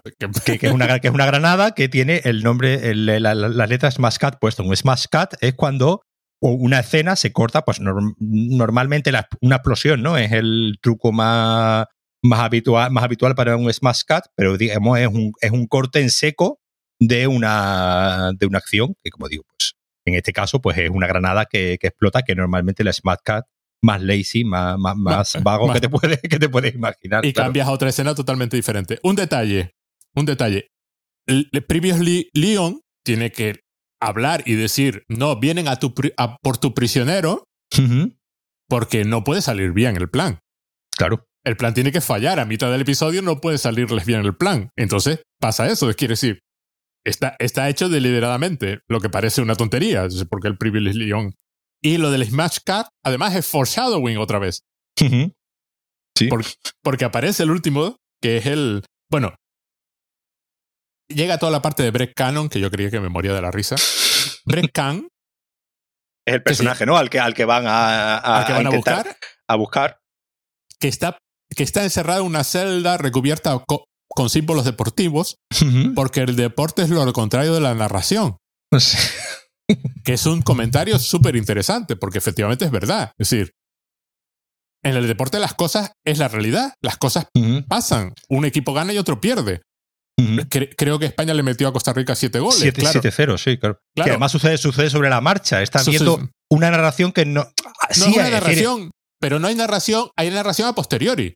Claro, hay, hay narración a posteriori porque es algo que está ocurriendo en tiempo real mientras lo está viendo. No hay una construcción, nadie. Podemos construir relatos a posteriori una vez que ha sucedido. Pero sobre la marcha, pues obviamente nadie esperaba que se marcasen siete, siete goles, que ni, ni se sabía quiénes eran los que iban a marcar los goles. Entonces, claro.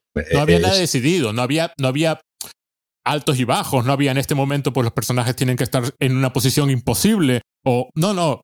En, la- en el deporte pasa lo que pasa y luego tú a posteriori es cuando empiezas a construir, ah, claro, este era mejor por esto, pero es a posteriori, no es, pre- Ujú. no es predecible. Entonces el deporte en ese sentido es lo contrario a la narración y me encanta porque Morty hace el comentario, ¿cómo se llama? Brett Khan y su poder es hacer un retcon se debería llamar Red Khan, que suena mejor. Y entonces el personaje dice, así ha sido siempre, ¿no? Que es lo que hace. Un retcon es cuando se llama, es, eh, para los que no lo sepan, es continuidad retroactiva. Sí, siempre fue así. Un- lo que parece un corte, un, un- un fallo, es decir, ahora el personaje tiene poderes diferentes, pues hay una explicación de por qué siempre los tuvo, pero no se habían manifestado. Mi favorito, mi retcon favorito de toda la historia se produce entre el episodio, un- el episodio 4 de Star Wars y el episodio 5 de Star Wars. En el episodio 4, Darth Vader es Un matón. un matón más del imperio, un perro, el perro de, de Grand Moff Tarkin, al que nadie le tiene respeto y del que todo el mundo habla mal Sí. Que lo cuestionan continuamente. continuamente. y él ni siquiera intenta matar gente, pero tampoco le dejan, ¿no? Intenta matar a uno de los oficiales. Y en el episodio quinto, de pronto, Darth Es el Vader protagonista. el malo maloso segundo por debajo del emperador, la mano derecha del emperador. Ahí se ve muy bien, ahí se muy bien que en el episodio, que en el episodio, bueno, en el episodio 4, ¿no? Eh, Darth Vader no tiene tema musical y en el episodio 5, de repente ya eh, el personaje tiene tema musical. A mí Eh, me es, algo, es algo muy definitorio de que, digamos, por mucho que diga George Lucas, no estaba previsto. No estaba así. previsto para nada. No, no, pero más claramente tú ves, tú ves el episodio 4 y Darth, y Darth Vader es simplemente el principal de los masillas. Ujú. No es. Sí, es como, es, es como el- los, los matones de las películas de James Bond. Es decir, Exacto. es el, el- el sidekick que tiene el malo de las películas de James Bond, pero no es el protagonista. Es tiburón. Exacto. Pero a Tiburón, claro, como se convirtió también en un personaje querido, pues le dieron un final como si fuera un personaje importante. Y Darth Vader, la gente decía, yo recuerdo cuando ver Rogue One y ver el final, cuando sale Darth Vader convertido pues en un ser temible, un dios, y enciende la espada y entonces todo dice, bueno, es que, digo, no, pero es que, es que eso ya lo hizo, el, eh, ya lo hizo mm, el episodio 4, el episodio 5. O sea, ahí hay un retcon brutal, solo que no está explicado en ningún momento. Pero hay un retcon siempre fue el segundo del emperador, con lo cual tú te explicas qué coño estaba haciendo en el episodio 4, porque en el episodio 4 se deja pisotear por todo Dios, porque es un, ma- es, es un matado. Manda, o sea, no es el, no es este. Y, y otra cosa que me fastidia es cuando la gente dice, eh, no, que, que, el, que el episodio, las, las precuelas este, hicieron que el uniforme de los Jedi eh, fuese el, de, el que llevaba Obi-Wan mientras estaba en el desierto. Que uno entiende que Obi-Wan en el desierto pues estaba vestido de otra forma, se había cambiado, había dejado. Pero yo siempre, oye, no, no, no, eso sale en el episodio 6, cuando aparece el, el, el fantasma de, eh, de Darth Vader, va vestido como Obi-Wan. O sea, Sí, sí, sí. eh, ya era el uniforme de los Jedi. Pero bueno, eso pasa, bueno, en Star Wars pasa continuamente, lo de la retroactividad, lo de la, el retcon, es muy habitual en los cómics de superhéroes, por supuesto. O sea, es, Mm. el, siempre fue así, que es lo que pasa aquí.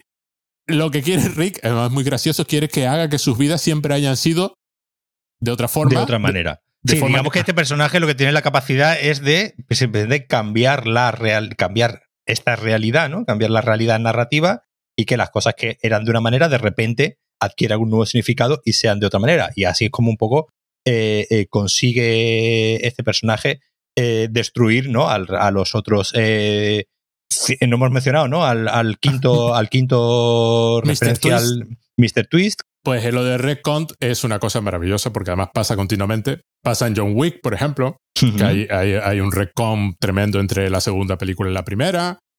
Es continuo. O sea, en cuanto hay una. Eh, eh, como yo siempre digo, eh, los universos los crean las segundas películas, no las primeras. Star Wars está fabricado con un montón de retcones eh, a partir de la, del Imperio claro, porque, porque, pero porque, básicamente, obviamente en la primera, en la, en la primera película, estamos hablando en general de la primera película o el primer episodio, y eso se ve muy bien en, la, en las series, ¿no? Por ejemplo, cuando estás viendo la primera temporada de una serie o incluso los primeros capítulos, donde, digamos, los creadores no es que no tengan claro cuál es el, digamos, el viaje a seguir, pero sí es verdad que están todavía probando que funciona, que no funciona con un personaje y de repente eh, es muy habitual, ¿no? Pues que en una narración un personaje que había aparecido como secundario al inicio de una serie vaya adquiriendo protagonista, protagonismo bien por el carisma del actor, bien porque el personaje, digamos, va creciendo y va adquiriendo y, digamos, la narrativa se va adaptando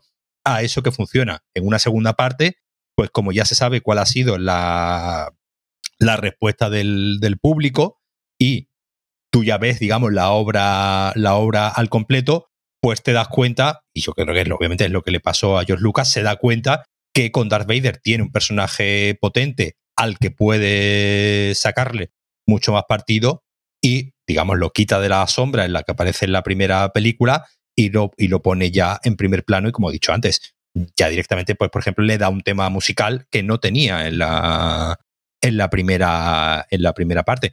Claro, como digo, es muy habitual porque precisamente uno de los, eh, de los problemas ¿no? que tiene en general eh, un creador ¿no? a la hora de, realizar ficciones es que hasta que no la pone eh, a la vista, hasta que no la hace pública y ve cuál es la reacción, no está seguro de que todo eso vaya a funcionar, ¿no? Es muy. El otro día, el otro día leía un comentario, por ejemplo, de Guillermo del Toro, que decía que cuando tenía un primer montaje hecho de Laberinto del Fauno, estaba amargadísimo porque decía que, la película había quedado fatal, que le habían entrado hasta ganas de, eh, eh, decir, mira, la pago yo y, vuelvo a rodarla. Y no fue hasta que empezó a enseñarla y empezó a ver las reacciones de la gente, vio que algo, que algo que para él no funcionaba, y nuevamente vamos a lo que comentábamos antes, ¿no? del, creador, en este caso el escritor, viendo su obra y no gustándole nada de lo que, de lo que ha mostrado ahí, y pues tiene que venir el público. Entonces, claro, el Redcon lo que hace, en cierto modo, es a posteriori ver qué es lo que ha funcionado y qué es lo que, como tú, tú mencionabas, ¿no? Pues John Wick 1 y John Wick 2, pues John Wick 2 deciden que aquí tenemos una mitología, aquí tenemos una serie de elementos, aquí tenemos un universo que en la primera, digamos, existe, pero digamos, está ahí como apuntado. Nuevamente, disculpe, disculpa del spam, pero bueno, eh, tenemos un episodio en guion ausente sobre John Wick, donde también hablamos mucho del, tema este del monomito y de cómo es son una serie de películas que siguen una estructura muy clara en este, en este sentido. Pero claro, eso pasa siempre, como digo, en, las narraciones seriadas, donde el retcon es muy habitual, porque obviamente el, el, creador se va dando cuenta qué es lo que funciona y digamos, pues lo pone en, primer plano. El, quinto miembro de los seis, de los seis era Mr. Twist, que fue una, eh, fue una oportunidad de llamarlo Shyamalan, pero no, no, que es básicamente el giro final de cualquier obra que se precie, donde por supuesto las cosas no eran lo que parecían y había algo que, no cuadraba y que los hay malísimos, malísimos, hechos por Shyamalan, por ejemplo. Hay buenos, Casi ninguno hecho por Shyamalan. De hecho, Rick and Morty tiene un capítulo que es precisamente en la primera temporada, que es precisamente. Eh, eh, no recuerdo cómo era, pero vamos, hacía referencia al Shyamalan, que era en este en el que iban de un universo a otro, ¿no? Mm. Y cada, y cada era un universo dentro de un universo, dentro de un universo, dentro de un universo, mm. y que estaban continuamente con, con, giros de ese, de ese tipo. De ese tipo, exacto. Eso es, eh, es habitual. Aquí el giro es que eh, eh, Morty se tira porque está atado a una silla. El giro es que no existe sexto miembro. Cuando el Mr. Twist revela que, que, solo hay cinco, le dice, eh, le dice siempre al personaje que tenga delante, tú eres el sexto. porque siempre, siempre fuiste tú, o sea, siempre tú eras el, el esperado, tú, tú eras el... El elegido. Tú eras el malo realmente, tú eres el asesino, es, es muy habitual, vamos, entiende, Sí, sí, giros de guion no habrá que poner ejemplos porque serán todos... Sí, pero bueno, eh, decir, Bruce Willis está muerto. Bruce Willis está- o sea, los hay a millones, casi, casi no hay película o serie que no tenga De un hecho, giro. de hecho gracias por, gracias por culpa de Shyamalan, pues puso- durante una época a principios de los 2000, pues se pusieron de moda muy y se convirtió en la, al final en el, en el gran en, en la gran piedra, ¿no? Que tiene que arrastrar Shyamalan durante toda su vida, donde todo el mundo espera que haya un giro al final de, Exacto, al de la final de historia. algo. Son, suelen ser muy lazy, porque Claro. normalmente, normalmente no están ganados, no están... Esto hay que hacerlo un poquito bien, de orgánico, de forma que tú puedas, una vez lo conoces, volver atrás, verlo entero y pensar, ah, sí, por supuesto, ya desde, desde el principio se sabía, ¿no? Ujú. Yo la mayor parte de ellos no. La mayor parte de ellos mm, pocas veces he visto uno que esté ejecutado así. Normalmente hacen trampa. A mí, por ejemplo, hay uno muy famoso al final de la primera temporada de The Good Place que yo la volví a ver desde el principio y dije, no, no estaba puesto. O sea, vale, se puede, se, eh, se puede justificar, pero no, no es evidente una vez que lo conoces y la vuelves a ver, que es lo que sería guay, ¿no? Que fuera Ujú. evidente. Pero aquí el twist es que se, Morty se tira y le arranca la, la anilla de una bomba, de una granada Smash Cut Ujú. y cambian otra escena completamente diferente, que era por lo que la aparición de las granadas Smash Cut previamente era un, for- un foreshadow, claro, por supuesto. Y para, para, para liberar a- al Bredka, Rick saca un robot que ya había salido, eh, pues no sé en qué, en qué temporada, que era un robot, y nuevamente eh, eh, eh, menciona otro concepto. Antes me mencionaban el de la motivación, aquí es el propósito, ¿no? El purpose. Sí. Y entonces, claro, el- la gracia de este robot era que, y, y Summer, ¿no? Se lo decía, de has construido un robot simplemente para que te pase la mantequilla. Su único propósito era pásame la mantequilla y el robot acercaba la, la mantequilla, pero de repente aparece el robot y le da otro propósito, que es eh, simplemente pues eh, activar la manivela que libera a- al Redcom. Y A pues, el Red pobre, Can, ahora, y- ahora Red Can, antes Ah. Red Can. y el pobre robot, pues, eh, eh, en parte se alegra, ¿no? De tener otro propósito diferente y obviamente, pues también un poco se deprime al saber que su único propósito, pues, y solamente lo ha sacado para activar una manivela, sin más, eh, sin más propósito. Bueno, el, el Red Can se carga a todos, básicamente con su poder de siempre fue así, siempre se te pudo matar con café, cosas absurdas, siempre se te, es- nunca tuviste hueso, no hay nada fuera de esta, de esta celda, Por lo que no pueden salir. de esta, o de esta, bueno, sí, de la, no, pueden salir, y esto Todo siempre fue una naranja. Pues, pues ya está. ya está. Y además, claro, pero sirve. Claro, hemos llegado a tal nivel de absurdo que el propio Rick tiene que admitir que le ha salido fatal el plan. No le- porque es lo que hay, es decir, y no se lo discute. Morty se lo dice, además enfadado, y el otro, pues no sé, ¿qué le va a discutir? Pues Y efectivamente. aquí estamos en el, mo- en el momento en el que todo está perdido, ¿no? El All is Lost, Exacto. que también Sí. es otro elemento de, de otra estrategia narrativa donde todo parece que está saliendo mal, todo parece que no va a haber, eh, pues eso, todo está perdido, no estamos perdiendo y de repente pues aparece una figura que eh, los eh, que, lo- que les ayuda, los libera y le dice ¿Es que que es Obi-Wan, sí, porque aparece con ese mismo con esa misma capucha, ¿no? Y, y- y tal cual. Y le dice que eh, ¿cómo, cómo lo- cómo es que no- Pues sí, lo- pero espera, eh, lo más divertido. Lo más divertido es que están caminando por el hielo Porque se están muriendo porque llevan demasiado tiempo en la, en la, en la capa meta. Y además, Morty acusa a Rick de que todo es culpa de él por su odio a la metanarrativa y Rick dice, bueno, pero tienes que admitir que mi odio está justificado Claro. pues todo lo que hemos pasado, pues tal, ¿no? Y, y lo último que dice Morty es e- earn death ever. Porque claro, otra, otro tropo es que las muertes, Tienen tienen que ser que ser- significativas. exacto.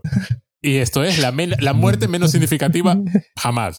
Claro, en todas las películas, si alguien muere con un poco de importancia, claro, no puede simplemente morir y quedar ahí tendido y la cámara sigue al otro personaje. Tiene que haber algo, ¿no? Pero aquí no hay nada. Una razón, por ejemplo, se sacrifica por, por otro, ¿no? Sí, eso, eso, eso, eso es gracioso porque eh, eh, tú estabas mencionando antes Homero y a mí, a mí, por ejemplo, se me ocurre una de las muertes más absurdas de la literatura, además clásica, ¿no? Es la de la Celestina.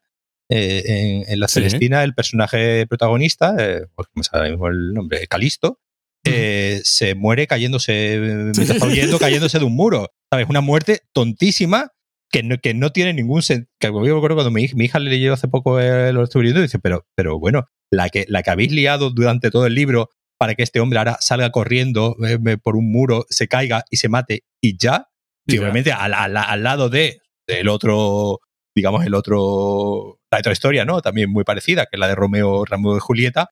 Obviamente en Romeo y Julieta sí vemos dos muertes con mucho, con mucho peso dramático, ¿no? Pues, eh, pues eh, él que, se, el, que se toma el veneno, ella que lo vea el muerto y se suicida, pero claro, siempre me acuerdo de precisamente esa muerte tan, tan poco glamurosa, ¿no? Y tan poco interesante que es la de Calisto cayéndose de un muro y simplemente pues ya está, eh, se, ha, muerto y, ya.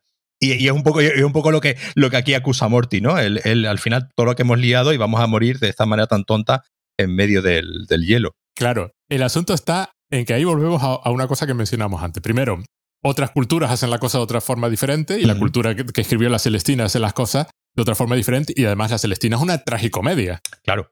Entonces tiene que... Y, y, donde, y donde el destino precisamente tiene eh, uno de los temas ¿no? de, la, de, la, de, la obra, de la obra. Y claro, el, el, estar destinado a morir de esa manera tan absurda forma parte de, del discurso ¿no? del, del, del libro al decir que eh, tanto que luchamos por dominar nuestro destino y puedes tener un accidente totalmente absurdo y, morir y se acabó tu historia. Eh, bueno, aparte que en, la obra al final mueren todos. Sí, sí, ahí muere todo, pero la, historia absurda de que... La historia absurda de caerse digo, la, muerte, la muerte es absurda, pues obviamente tiene su, y después de haber conseguido lo que quería, además. Claro, claro. O sea, no lo pueden disfrutar. Bueno, aparece Obi-Wan, que es Joseph Campbell, por fin. Y dice eso que te, te, gustaría que, que, dice. The death is a, threshold. O sea, la, es una puerta. o es un, es un, pasaje más. Es un. ¿Cómo se dice? Un. Oh, un umbral. Un umbral. Eso. Y es Joseph Campbell, con lo cual llega. Ya, por fin, ahora hay que explicarlo todo. Ya, ya ese es el punto central del episodio, porque aparece este señor que hace sopa, que no quería hacer sopa, pero con porque él se llama Campbell, porque la sopa famosa sopa Campbell, lo cual es un comentario tan absolutamente interesante porque claro, por supuesto es otro juego de palabras. claro. Y él no quería hacerlo el juego de palabras porque era demasiado evidente como juego de palabras, pero que se dejó llevar. Es como no, no, no puedo no hacerlo, ¿no? Lo tengo tan a mano que... Pero que estrictamente hablando es tan a mano, es tan evidente que no deberías haberlo hecho, ¿no? es un comentario tan curioso. Y este señor es el importante, el que los, algunos redditors preguntaban um, eh, quién es este señor, por qué sale. Y aquí es donde hay que explicarlo todo. Este es el autor del héroe de las mil caras, el del monomito, que es supuestamente, o su versión, de la historia fundamental de todas las historias. Que no es verdad, por supuesto, es una cosa como muy europea y muy que se me ocurrió a mí y, y muy sexista, incluso para la época, que ya lo acusaban de, de tal. Pero es la base de la mayor parte de la cultura popular. Es la base de Star Wars. Star Wars es explícitamente además, lo, dice el, propio, el propio George Lucas, siempre, ha, siempre decir, es una influencia que siempre ha reconocido porque él mismo dice que, él mismo cuenta, que pues tenía, digamos, esta historia en la, en la cabeza y por alguna razón, pues el hombre leería mucho en esa época y llegó a este libro, ¿no? De Joseph Campbell, que digamos, pues lo que plantea es lo que, lo que al principio, ¿no? Decía Morty, ese viaje del héroe, ¿no? Y, y, el, y el propio George Lucas pues dijo, ah, mira, pues esta narrativa, ¿no? Que propone que propone Joseph Campbell. Es decir, a ver, lo que propone Joseph Campbell, pues, obviamente, eh, eh, como tú bien has dicho, es, muy criticado. Y obviamente algunas críticas, pues obviamente, mm, como todas, eh, pues tienen su sentido. Decir, lo que plantea Joseph Campbell es que el ser humano, en general, da igual de la cultura que sea, que sea asiático, europeo o, americano, él, se da cuenta bueno, no es que él se dé cuenta, sino que, bueno, él, digamos, él es el que lo pone sobre en papel. Obviamente eso mucha gente se había dado cuenta ya antes. Pero se da cuenta de que, eh, independientemente de la procedencia de las historias, hay una serie de patrones, hay una serie de patrones a la hora de contar historias que se repiten en todas las culturas, ¿no? ya sea, como digo, una cultura eh, egipcia, la cultura eh, romana, griega y pues así hacia, hacia adelante. Y digamos, él plantea que, digamos, tenemos una especie de predisposición a contar las historias de esta manera, ¿no? siguiendo, este, siguiendo este patrón, pues como, pues que son que es al final el patrón que sigue todo el capítulo. Hay un vídeo ah, en, hay un vídeo en Reddit que eh, eh, digamos le pone cartelitas a, todos los momentos de este episodio donde nos damos cuenta que todas estas cosas que hemos estado comentando, pues la anticipación, el aliado improbable, eh, el, el, las pruebas que tienen que ir superando, todas, todos estos elementos en realidad están en muchas de las historias que durante, el, toda la vida se está contando. Todos sabemos que la Biblia, ¿no? que es un poco el, el, texto que, que, usa Rick para salvarse en el capítulo de, mm. del, del, Story Train, la Biblia y todas las historias ¿no? que cuentan. La Biblia es una antología, la, la, antología por, eh, por, por, defecto, ¿no? porque al final la Biblia no deja de ser un conjunto de diferentes, eh, de diferentes historias, aunque haya en un momento dado un nuevo, un nuevo Testamento que en realidad es contar la misma historia de cuatro formas diferentes. en realidad, el Nuevo Testamento es la historia de Jesús contado por cuatro señores diferentes con diferentes puntos de, vista, ¿no? Cada uno enfocándose, pero al final, no, como digo, no deja de ser la, la antología por antonomasia, ¿no? Y al, y al, final la Biblia no deja de ser un compendio de muchas otras historias que han ido, que, que, que, existían anteriormente, pues en la cultura mesopotámica, en la cultura egipcia, y Joseph Campbell, digamos, un poco lo que se da cuenta es, es que hay un patrón, que hay un patrón que se repite en muchas culturas distantes entre ellas, que pues se supone, ¿no? Que es difícil que en ese momento tuviesen contacto, pero que, digamos, algo en nosotros como seres humanos están predispuestos a contar las historias de esa, de esa manera lo que obviamente plantea un, problema que es, eh, no podemos contar las historias de, otra manera. Obviamente, eh, eh, Joseph Campbell se refiere a unas historias en concreta, no hay todas las historias en general, por eso hay del chiste que él hace de en todas las historias siempre hay un hombre que ofrece sopa. Sí. Y, dice, venga, decidme una historia donde no haya un, hombre. Y un, señor mayor que ofrece sopa. Claro, pero la gracia es que los ejemplos que ponen que Rick and Morty en realidad no les dan la razón. Porque, porque los ejemplos que ponen es eh, el mm, Juan y las eh, alubias, ¿no? Y, y, Morty menciona Matrix, que precisamente Matrix es una, es un, sobre todo la primera, ¿no? Pero, y las anteriores también, pero sobre todo la primera, es una historia vamos, que, que, sigue todo el esquema de Joseph Campbell, vamos, prácticamente punto por punto. No hay. Y, y ahí hay, si hay un hombre que ofrece sopa, pasa que en vez de ofrecer sopa, ofrece dos pastillas. Pero en realidad, esa idea de que siempre hay un. Siempre hay un, señor mayor, ¿no? Que dice que. no sé cómo dice. Siempre, hay Un hombre, siempre hay un hombre con, con sopa. En realidad, obviamente, es una, es una idea metafórica y los ejemplos que ponen Rick and Morty precisamente les da la razón porque en esos ejemplos hay un hombre que ofrece sopa.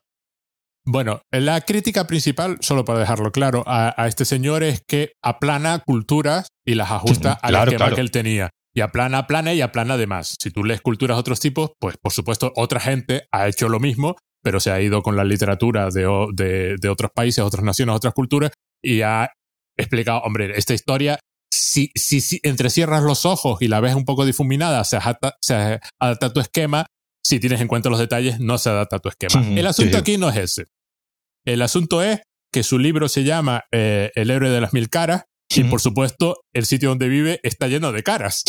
Hay caras por todas partes. Y lo importante para este episodio, Dan Harmon, la estructura que él tiene es todavía más abstracta, inspirada por la de Campbell, y es el círculo de el círculo de la historia, que es un poco como el final de, de del Señor de los Anillos, sobre todo de la película.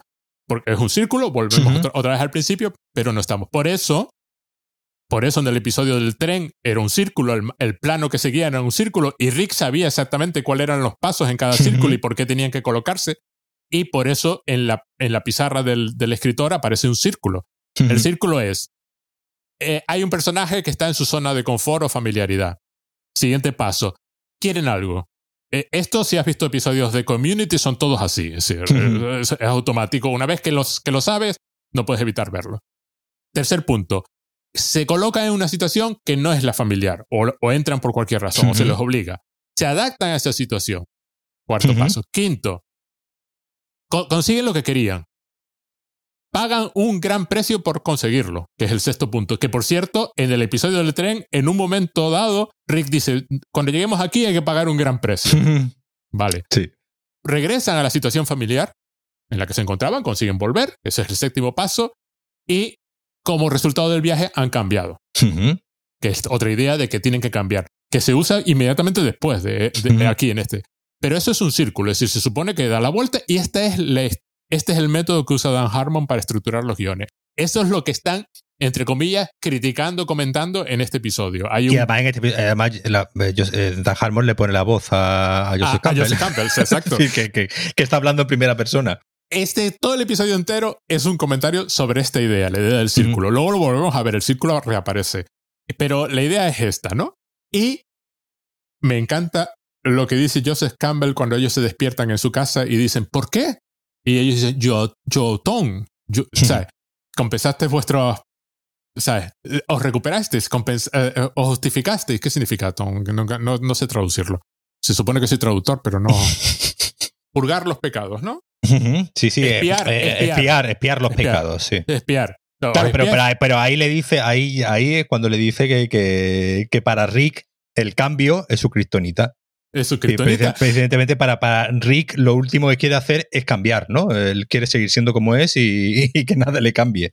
Y además, e, es Morty el que dice la idea de que a lo mejor lo que tenemos que hacer es confiar en Previous Leon. Uh -huh.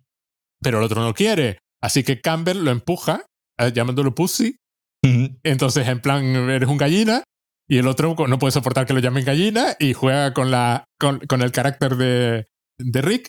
Y es cuando se deja influir por Previous Leon Claro, y aquí, aquí menciona, Rick menciona también el, el caos. Eh, no sí. recuerdo si era, si era Rick o era, o era sí, Joseph sí, Campbell. Es Rick el que se queja de que todos los personajes meta destruyen la realidad. Sí. Claro, y, y eh, claro, ahí, ahí tenemos la, esa idea desde el caos contra lo construido, ¿no? El caos se entiende que es algo eh, que no tiene construcción, digamos que, que, que es totalmente aleatorio, que no tiene un sentido, en contra de lo que estamos hablando, llevamos hablando toda esta, toda esta hora, que es precisamente de la construcción de un relato, ¿no? De cómo sí. se construye una historia y cuáles son las estrategias. Entonces, al final, el caos en realidad no tiene, no tiene cabida eh, aquí, aunque parezca un episodio muy caótico. No, porque, no, no, no, pero claro. Porque sí, precisamente sí. están saltando continuamente de, de, de, en, a diferentes realidades y tienen la apariencia de caótico, pero en realidad nada es caótico y todo es totalmente construido. Es decir, una obra de arte,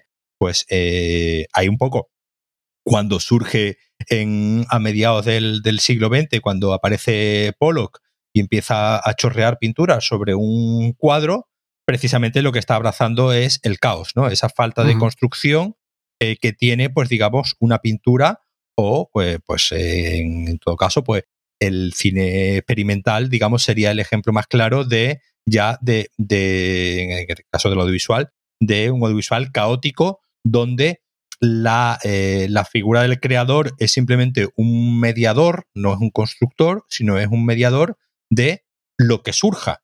Claro, es decir, un, un artista, un artista, sí, normalmente un artista no está a lo que surja, sino un artista construye sí. una, una realidad, ¿no? Construye un relato, construye una historia, construye un cuadro, construye una, una canción. En el momento en el que se abraza el caos, en el momento en el que un artista, digamos, no controla qué es lo que va a, qué es lo que va a suceder, qué es lo que va a, a pasar, pues eh, se entiende que pierde, pero claro, ese, ese concepto, ese concepto de, del caos dentro de la creación, en, en, el fondo es un concepto con, contra el que todavía estamos luchando como espectadores, porque precisamente nos, no, no, nos estamos muy acostumbrados a 3.000 años, 4.000, 5.000 años de historia del arte y historia de la narración, historia de la, historia de las historias, donde precisamente la construcción es el valor, es un, es un valor donde precisamente pues un, artista sigue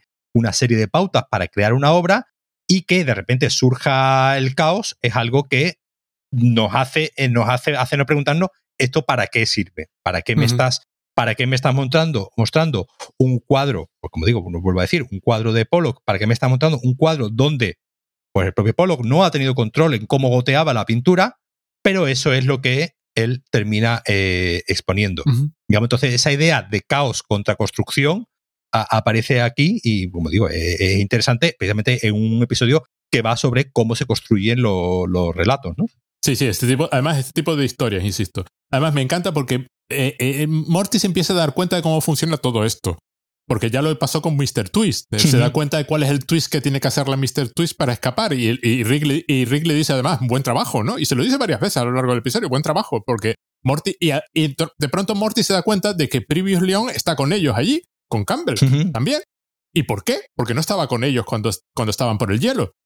Estaban ellos dos solos. Sí, sí. Además, ellos dos salen de la naranja. O sea, que ya es el momento caótico este brutal. O sea, si tú permites el Rick Kong puedes hacer cualquier cosa. Claro. Si te pasas con el rico, pues puede ser toda una naranja. Salen de la naranja, están ellos dos solos, y cuando están en el hielo, están ellos dos solos. Y de pronto Previous Leon está ahí, con lo cual entiendo que Morty se da cuenta de sí. que esto tiene que ser importante, porque no deja de aparecer. y entonces cuando le hacen lo del Previous Leon, que es una de las partes más divertidas del episodio, que es cuando cuando todo, es que lo hacen todo. Joseph Campbell, bueno, supuestamente le quitan a Previous Leon, eh, lo que hacen es que Joseph Campbell les enseña un mapa donde hay mucho mineral narrativo. A mí me recuerda mucho al Narrativium, que era sí. el, el, elemento de las novelas de Terry Pratchett, que era el que llevaba la trama. O sea, el Narrativium te obliga a contar las historias de una forma determinada. Entonces, en el universo de, de, de, del mundo disco, las cosas no pasan por casualidad, pasan por Narrativium, claro. por imperativo narrativo. Y entonces aquí Restal construyen una máquina que te, supuestamente te permite, reconstruyen el mando, básicamente, que te permite pasar la cuarta pared, hay un twist, luego hay una escena súper cachonda, porque se descubre que es toda una ballena. Sí. Que supongo que es una referencia a, Hop. A, no, a, sí, a, lo mejor algo de Campbell. O a, Pinocho. no sé. Sí, pues sí, hay, hay algo de. O, o, a lo mejor Campbell en El héroe de las mil caras lo mencionó en algún momento, pero no sé. Está ahí. O sea, hay, hay dos. Pasan la noche en una. En una. en, un, en, una cabaña en una cabaña que es una especie de almacén, pero que no abran la puerta por la noche porque hay monstruos fuera, pero los monstruos que los vienen a buscar porque son comunistas. Sí, les... pero eso es una. Ahí, ahí se lo dice, ¿no? Es una referencia a Regreso al Futuro cuando, cuando Marty llega con el. esconde el coche, ¿no? En un granero y está durmiendo en un granero y precisamente el, el señor que le, que le, persigue le llama Communist You. Le llama ah, vale. judío, judío comunista y aquí rápido, vamos, lo, lo, dice rápido y dice, bueno, pero este rip-off, este, esta copia de Regreso al Futuro, ¿qué es? Y esa escena sí. es una referencia a Regreso al Futuro que el propio Joseph Campbell les echa en cara que referencien tan, tan gratuitamente a, a Regreso al Futuro. Sí, pero además es que Rick y Morty son una empezaron como parodia de Regreso al Futuro. Claro, claro, claro, claro. Sí, el, el corto original que hizo Justin Roiland uh -huh.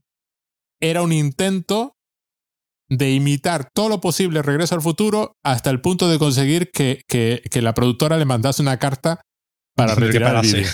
Sí, no, de hecho, además eh, Morty aparecía con el jersey este, con el chaleco, ¿no? Este rojo y todo, es decir, que era, era una, una, clara, una clara referencia a Marty. Y lo de, lo de judía comunista, lo de judío comunista llega un momento en el que parece ser que no, no, no, no se, no se, no, bueno, no se sabe, ¿no? Se, se menciona que el que, el que estaba que el que estaba aporreando la puerta era el propio Joseph, Joseph Campbell, con lo que pues ahí nuevamente metemos una, una crítica más a, a, Campbell, al que, como tú bien decías antes, era muy filonazi él. Se le acusó de, de tener... Hay dos vídeos recientes estupendos de eh, Maggie My, My, Fish que, que hablan de, el, el, de, todas estas cosas alrededor de, de Campbell, ¿no? pero bueno, lo, si me acuerdo los dejaré en las notas del episodio. Sí, pero, como inglés, yo, yo, pero bueno. ese, ese, comentario de judío comunista, pues yo creo que el gratu gratuito no, no es. No es, no, no. no. Y, y, referencia precisamente pues a ese pasado. Y luego hay un twist Uh -huh. El twist es que Morty no solo tiene barba, sino además está embarazado. Está embarazado. Con lo cual le empiezan a meter la cabeza en, en, un cubo a Joseph Campbell porque no hay nadie más ahí. Solo está Joseph Campbell. Solo Joseph Campbell puede haber dejado embarazado a Morty, que es totalmente absurdo, pero es un foreshadow. Ya salía con el embarazo de Summer al principio. Y además es un twist total, claro, estoy embarazado. Es el típico. Es el típico.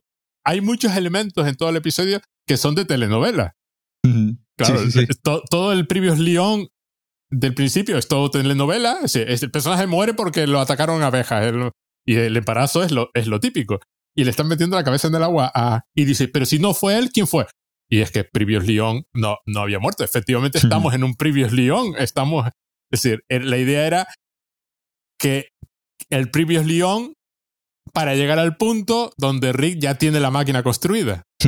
En lugar de tener que hacer todo el proceso y los años, porque le lleva años. Años, que además lo mencionan, ¿no? Que normalmente no menciona el tiempo y, ya se han pasado años en ese Previous Leon construyendo la, la pistola. La, y ahí hay una referencia a la obra de. Eh, ¿Cómo se llama este señor? Em, George R. R. Martin. Porque el, cuando aparece Previous Leon hay un libro que se ve mucho. Pues. Eh, y, tiene un título concreto. Y el título hace referencia. El título es una parodia de, de lo de Hielo y Fuego. Pero con Ember y no sé qué. Y, ah, otra cosa, y otra cosa que tiene también, eh, creo que no, lo tiene Joseph Campbell, tiene una botella de, de whisky en un, en un lado. ¿no? Le aparece, tiene una botella de. Que, que, no sé, no sé cómo la. No recuerdo ahora mismo cómo la. Ay, lo tenía, lo tenía por aquí apuntado, perdona la botella de, de whisky. Se me ha ido el... Uy, se me ha ido donde lo tenía apuntado. Bueno, al final lo que quedamos es que Previous Leon, que llevaba ahí saliendo todo el episodio, tiene su función y hace una cosa determinada y ahí está el hombre. Bueno, el, ah, eh, eh, la, marca, la marca de, del whisky que tiene Joseph Campbell, Writer's Courage. es el, eh, el, coraje del escritor. El coraje del escritor, la valentía ¿no? del escritor, ¿no? pues obviamente haciendo referencia a que mucho de esto, vamos, creo que el, propio Dan Harmon, ¿no? Tuvo una, una época de, de, alcoholismo y pues, digamos, obviamente, pues un poco esa referencia habitual a que muchas veces a que muchas veces los escritores necesitan eh, vencer, ¿no? Sus, necesitan eh, ayuda química para. Claro, vencer sus miedos, pues, mediante drogas o, alcohol. Y en este caso, pues, vemos esa, esa marca de, whisky, que es el, coraje del escritor. Sí, el, libro ocupa toda la parte inferior de la pantalla, se ve muy grande, el título se ve mm. muy claramente, es Una melodía de agua y Ember. Ember es... Eh, no me recuerdo lo que... Ah, no, Ember es el... ¿Cómo se dice? oh, este es el problema de estar intentando pasar del inglés al español todo el rato, ¿no? Un ember es un, una brasa, ah, agua y brasa, que es canción de hielo o es fuego. Claro, sí, sí, es, evidente. Y además, aquí es donde también, aquí es donde los guionistas en este punto ya se, se ponen a gritarle al público porque Joseph Campbell dice, bueno, y a ver si más aventuras como la primera temporada de Ricky Morty. Y el otro, ¿pero qué significa eso? Porque han hecho de todo en seis temporadas. Y la gente le sigue insistiendo y no sabe, ya no saben lo que es. Que tienen que volver a los inicios, ¿no? Sí, sí, pero no saben lo que eso significa. Ya que los guionistas se pasan, claro, dice, esa nota no la entiendo, o sea, ese, ese comentario. Claro, es una cosa que les dicen continuamente los guionistas de Ricky Morty. Tiene que ser más como las aventuras de Ricky Morty de, de la primera Y cuando lo hacen, le siguen insistiendo. Que, claro, hay o sea, desde el punto de vista de los fans más acérrimos de la serie, hay una especie de, de esencia de Ricky Morty, ¿no? De un modelo platónico de Ricky Morty que no se corresponde con ningún episodio de Ricky Morty jamás pero es que hecho. pero es que eso en realidad le, le, ocurre, ¿no? A, todo, a todos los artistas, a todos los artistas eh, un poco ambiciosos, ¿no? Cuando, digamos, comienzan a salirse, ¿no? Del, del camino de, que definieron, pues, un músico, ¿no? Cuando lleva ya cuatro o cinco discos y al quinto disco de repente hace una cosa, pues, eh, muy rara y experimental y que y se aleja totalmente de ese, de ese disco de los inicios y después hay como esa, esa especie de eh, viaje de vuelta a los orígenes, ¿no? De que un poco a, lo Picasso, ¿no? Eh, Picasso tiene una época de vuelta al orden, ¿no? Eh, Picasso, después de dinamitar todo, que, aquí hay una referencia a Picasso también en, el personaje de Continuity Error. Sí, sí, sí. Donde que, que es una, es una, está dibujado precisamente de forma picasiana, ¿no? Como mucho, como, como, eh, pues especialmente al ser una persona. Partes discordantes que no Claro, al ser, un personaje que no tiene continuidad, pues la nariz está de una manera, el ojo está de otra manera y cada una es de una parte diferente. Creo que el propio Dan Harmon lo menciona, ¿no? En el, en el clip este que ponen, que, tenía, ¿no? Una, una, esencia picasiana, ¿no? Ese personaje. Y, y como digo, Picasso es el, es el, tiene una época que precisamente vuelta al orden, ¿no? Digamos, después de experimentar con toda, pues voy a volver a dibujar y a pintar, digamos, como se pintaba antes y vuelve al origen. Eso es muy habitual en, en los artistas y los creadores, donde los fans de los primeros discos, eh, eh, en la música se da mucho, el primer disco era el bueno y ya a partir de, y ya después lo que vino después, pues eh, es una basura y no consiguen repetir la grandeza del primer disco. Pues aquí pues, ocurre, ocurre igualmente, ¿no? Los fans entre comillas, de Rick and Morty, pues están siempre esperando que Rick and Morty vuelva a su esencia que realmente nadie sabe realmente cuál es. Es decir, que... claro, ese es el problema. El problema es que, es que tienen, aparentemente no hay episodio de Rick y Morty que se corresponda con la esencia de Rick y Morty, con lo cual uno no sabe muy bien a qué se refieren, qué es la frustración de los guionistas. ¿De qué me estás hablando? Ya lo hemos hecho, lo hemos hecho varias veces, todo lo mismo, hemos vuelto varias veces a, la misma situación y nadie, y todo el mundo repite que hay que volver a la, a la esencia, ¿no? que es súper simpático, súper simpático. Bueno, Previous Leon cumplió su función, ya sabemos por qué estaba en la narración, y ellos ya pasan otra vez al, al, mundo real, que es el mundo del episodio de Ricky Morty, y los encontramos a Story Lord, que ha fabricado otro círculo con los trenes, donde pone a trabajar al, al, guionista. Al, guionista que se, descubrimos que se llama Han, ¿no? A dar vueltas como si fuera Sansón en la, en la noria, ¿no? Y en la, bueno, en la noria, sí, en la noria de agua, ¿no? Él, eh, así como, eh, como Milton, ¿no? Él es en casa. In the mill with the slate, ¿no? Y la idea es una máquina para extraer toda la motivación de todo el universo. Desmotivar a todos los seres del universo para darle la motivación a Storylord, que es lo que quiere es motivación. Era lo que buscaba, motivación. Y el Storylord además dice, Greenland Greenlit Launch. Launched. ¿Sabes qué es lo que se dice de las películas? Greenlit, ¿no? Eh, venga, la vamos a producir. Y el, el, el, el guionista, el, personaje guionista tiene un momento que dice, algo que he hecho afecta a alguien. Claro. te, por eso feliz, porque la máquina está robándole la motivación a, los a todos los seres del universo. Que al final es la, la, ambición de todo artista, ¿no? Hacer algo que sea relevante para, para los demás, no solamente para, para uno mismo algo, algo, algo, muy, algo muy contradictorio con lo que es este episodio, que como ya hemos mencionado, es un episodio totalmente indulgente y masturbatorio, en el que los guionistas están hablando de ello y no le van a cambiar la vida a nadie. Pues, eh, y, si, acaso, mira, me, voy a, me, voy a, lanzar, nosotros le vamos a cambiar la vida a alguien explicándole este capítulo. sí, sí, el capítulo es, como, como decíamos en Tierra, es lo mínimo que se despacha, es, es, nada, o sea, es prácticamente nada no dice prácticamente nada sobre la vida de un ser humano normal mm, que no sea un escritor y además un escritor muy concreto, ¿no? Un tipo de, un tipo de escritor particular. Porque es, es lo contrario del episodio 6, que era universal a más no poder. Este es tan específico que, que, vamos, e, es decir, lo normal es que no te guste. Sería lo lógico. Es que no hay es muy complicado. O, o, al menos, no, no, lo entiendas, ¿no? Porque, a ver, al final es como si me. No lo entiendas en el sentido de que, obviamente, pues tú y yo nos hemos dedicado al tema y hemos estudiado y hemos leído, pero obviamente eh, esto, a ver, directamente es algo que, que ni siquiera en bachillerato, ¿no? Se, se estudia. En, España no se da. En el bachillerato se estudia un poco, pues, eh, algo de literatura, pero en realidad esto se estudia y, pues, obviamente, pues si has estudiado, pues eh, yo que estudio comunicación audiovisual, eh, y teníamos asignaturas, ¿no? De narrativa y tal, y ya, bueno, pues después ya uno con la propia curiosidad va, pero entiendo que no es un conocimiento común, digamos, a no ser que, pues eso, que seas un padre pesado como yo, al que ya tiene entrenado a su hija para reconocer todas estas cosas. Pero si no, si no es así, pues obviamente entiendo que para un público general sea algo que pueda que puede ser interesante, que puede ser interesante en el sentido de que obviamente te das cuenta, ¿no? Es como si el mismo ingeniero y me viene a explicar cómo se ha construido un puente, pues obviamente yo veo el puente y digo, Dios mío, ¿esto cómo lo, cómo lo han hecho? Y ya si te viene un ingeniero y te lo explica, pues ya, pues quieras que no, pues, pues al final esto es muy parecido a ingeniería en realidad. sí, totalmente, sí. Estás, estás construyendo y estás utilizando una serie de elementos para, para, para, para construir.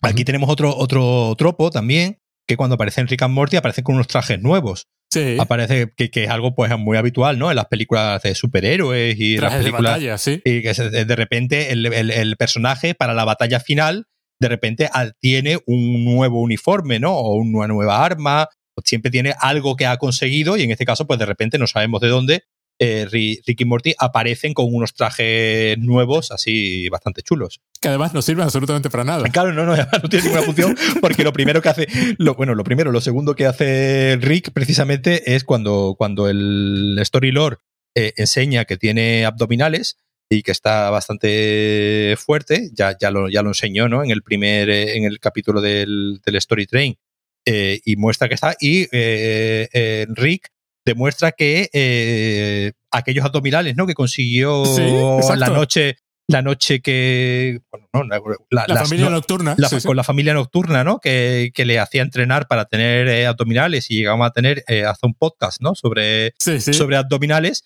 Pues aquí, pues vemos que eh, Rick sigue manteniendo esos, eh, esos abdominales y empieza a pelearse con el Story Lord. Además, hay otra referencia curiosa porque una de las cosas de las que se quejó Reddit en el momento del, en el episodio de la, La de familia la nocturna. familia nocturna fue que no los llamasen Can Gutter a los abdominales, sí. que es como los llaman en el Mm. episodio del tren. Sí. Y, claro, y, y luego ahora descubrimos que, que esa expresión se la estaban guardando para este episodio. Y que, esa, y que esa expresión en realidad Rick no tiene ninguna manera de conocerla. Exacto. Porque eso ha sucedido en el tren, ¿no? Él no, él no sabe, él no Él sabe no es eso. el personaje del tren. Él Claro, no es el Rick eh, del el tren. Rick que estamos viendo aquí no es el Rick que vimos en el, en el tren. Entonces, obviamente, pues esa expresión no puede conocerla y hubiese sido una, un error de continuidad, hubiese sido un error de continuidad que la hubiese usado en aquel capítulo. Pero, pero le sigue desagradando. Sí, Eso sí, sí, lo no, le sigue no pareciendo fatal. No voy a explicar lo que es. Empiezan a pegarse, por supuesto caen por una ventana y debajo de la ventana hay cajas, porque siempre hay cajas, claro, hay que la- en toda película serie que se precia siempre hay una forma de amortiguar las caídas, Ra- rara vez alguien cae directamente contra el asfalto. Y está, es decir, y hay, hay, do- hay dos lugares ¿no? muy habituales donde tener un enfrentamiento final. Uno es en una obra, una construcción, en un lugar que esté, que esté en obra. No sé, el otro día, en que, que, que- ay, no me acuerdo ahora mismo qué, serie era o qué, que, terminaban y, yo, y era otra vez de nuevo eh, dos personajes peleándose en una obra. Y otra es en un, en un lugar donde haya eh, cajas en, En movimiento, sí, sí, en una movimiento, fábrica, ¿no? sí, sí. Una fábrica o, eh, en su defecto, un aeropuerto con las maletas, ¿no? Sí, sí. Se, me, se me vienen a la cabeza, pues Toy Story 2, por ejemplo, que lo tiene, o la película de esta de Bruce Willis, precisamente nuevamente Bruce Willis, La Jungla 2, donde pues, eh, transcurría en un aeropuerto y había una escena precisamente donde eh, tenía un tiroteo en esa parte de... Claro, es, una, es un escenario que da pie a mucha movilidad porque los personajes van Sí. saltando de una, de una cinta a otra y pues obviamente eso da movimiento. El episodio 2, la batalla final es en una fábrica, literalmente, que parece Claro. un nivel de videojuego, que están saltando de una, plataforma a otra. sí, sí, verdad, verdad, verdad. Sí. Y el papel de Morty queda reducido a intentar convencer. O sea, él va vestido con un traje de batalla y su batalla consiste en convencer al escritor de que por favor pare y deje de girar la rueda. La rueda, eh, de nuevo, es una, no- es una rueda real, pero es la rueda narrativa. O sea, se supone que deja de escribir, es básicamente lo que tiene que convencerlo. Y el otro le dice, he hecho una cosa con éxito, ese, o, o- o tienes grandes tetas o, o- un cinturón negro. Si no, no me vas a parar, ¿no? Y es cuando Eso- son las dos cosas que, que a un guion- que a un guionista le pueden hacer eh, parar. pararse. Y entonces Morty canaliza al espíritu de Joseph Campbell. Y, y aquí tenemos otro, otro tropo narrativo que es el discurso motivacional final, ¿no? El discurso, Eso- el discurso que consigue convencer al malo o consigue convencer a el resto de, de personajes de que esa es, ese es el camino que hay que, que hay que seguir. Estamos bien, estamos hartos de ver, pues, pues no sé, pues Braveheart, ¿no? Con el discurso, el, el- el típico discurso, pues vamos, es que todas las, no, es que todas- nuevamente todas, todas las películas de este tipo, pues tienen el personaje que suelta el, el speech en algún momento, y se me viene a la cabeza, pues Independence Day, donde ya era prácticamente paródico, ¿no? Ese discurso del presidente de los Estados Unidos. El ejemplo donde está genialmente ejecutado el tropo es el final de Spider-Man 2. Sí. Cuando, cuando, cuando Spider-Man convence a Doc Ock, le hace ver la realidad de lo que está pasando. y lo convence.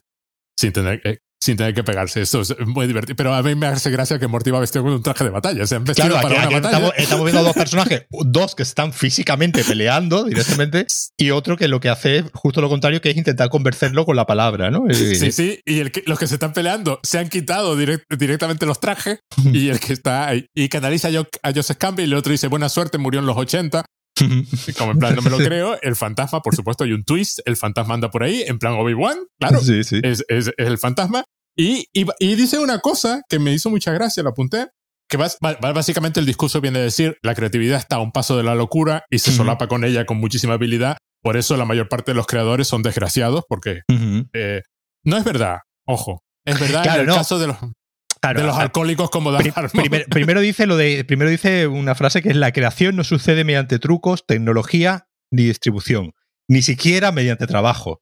Sí, que un poco viene a, viene a desmentir aquella máxima nuevamente de Picasso, ¿no? Que decía que la inspiración te pille trabajando, ¿no? Sí, exacto. Pues, pues ni siquiera trabajando puedes ser de, va- vas a ser creativo. Que al final, obviamente, pues ese es un poco como, como aquel libro que, que hay, que es el misterio de la creación, ¿no? Obviamente, Bien. pues la creación es un, es un tema que está muy, muy estudiado.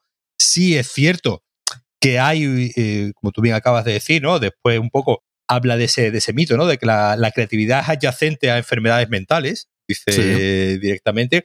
Muchas personas creativas se suicidan y todos son miserables. Y aquí directamente el verdadero don es no tener don, ¿no? es no Eh, tener don. El verdadero don es no tener don.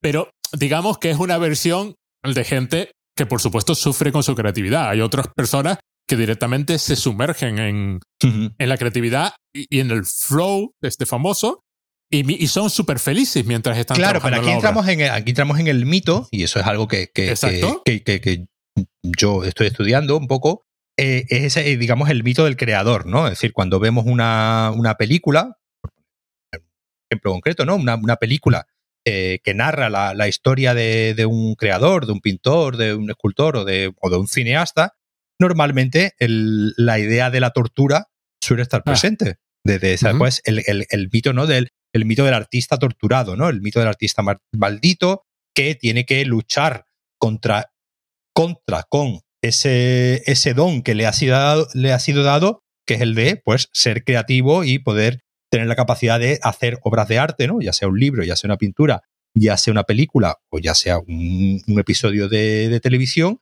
y que obviamente esa responsabilidad, pues, digamos, esa, esa creatividad y esa tortura conlleva una, una responsabilidad para con el público, por eso hay aquí hay tantas acusaciones de ser lazy, de ser, eh, Sí, sí, de, sí. de ser vago, porque precisamente un creador lucha con intentar no ser vago. Yo estoy seguro que los guionistas de, de Wakanda Forever son conscientes de ese, es- no, no, no vamos a mencionarlo, pero ese, ese, ese truco narrativo que hay en la, en la película, ellos son conscientes y estoy seguro que le han dado mil vueltas para intentar hacerlo lo menos obvio y previsible posible, pero es que llega un momento en el que la creatividad pues da lo que da y si no eres más creativo, pues cuesta mucho salir de estos patrones.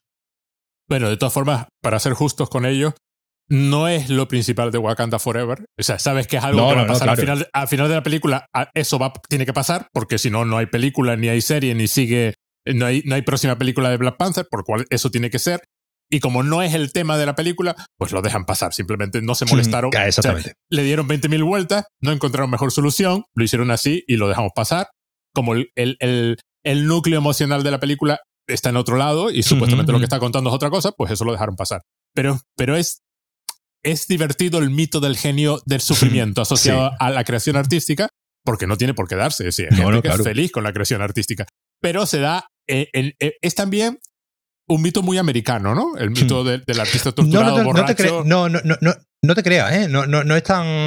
Es, decir, eh, eh, existe. Es un mito que existe antes de, de- de que los anglosajones vi- viniesen a, a colonizarnos culturalmente. Es decir, Sí. eh, ya. Uy, no se me- ay, ahora mismo no me. Hay un, hay un señor que hizo.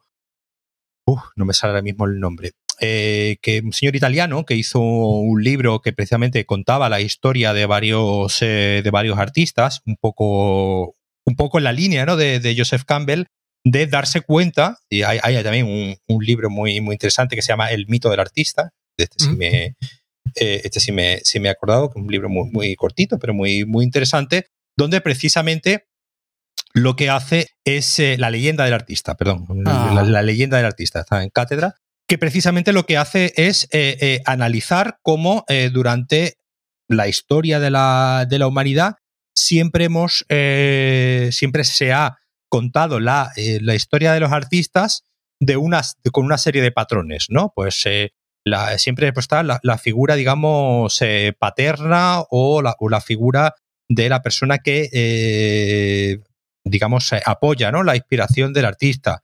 Siempre, la idea de la, de la musa, la idea de decir, hay toda una serie de... Y precisamente una de las ideas que se, que, se plantea, que siempre está ahí, es precisamente esa idea de la responsabilidad del artista. Es decir, el artista teniendo que cargar un peso de mostrar, y de ahí el éxito de todas estas películas que se hacen últimamente, además en los últimos 20 años se han hecho muchas, donde hay, son biopics de artistas, donde vemos artistas sufriendo para llegar este mismo año, por ejemplo, se ha estrenado Elvis, eh, que, precisamente es una película que va siguiendo, digamos, a, rajatabla, pues todas estas, eh, todas estas historias de artistas. Pues yo te digo que esta, esta construcción de la leyenda del artista como un ser torturado ya, ya, viene de, ya viene de lejos precisamente porque al espectador, no, el, espectador, el lector, no quiere ver a, a, una persona, digamos, normal creando cosas, sino quiere ver que, es, que esa creación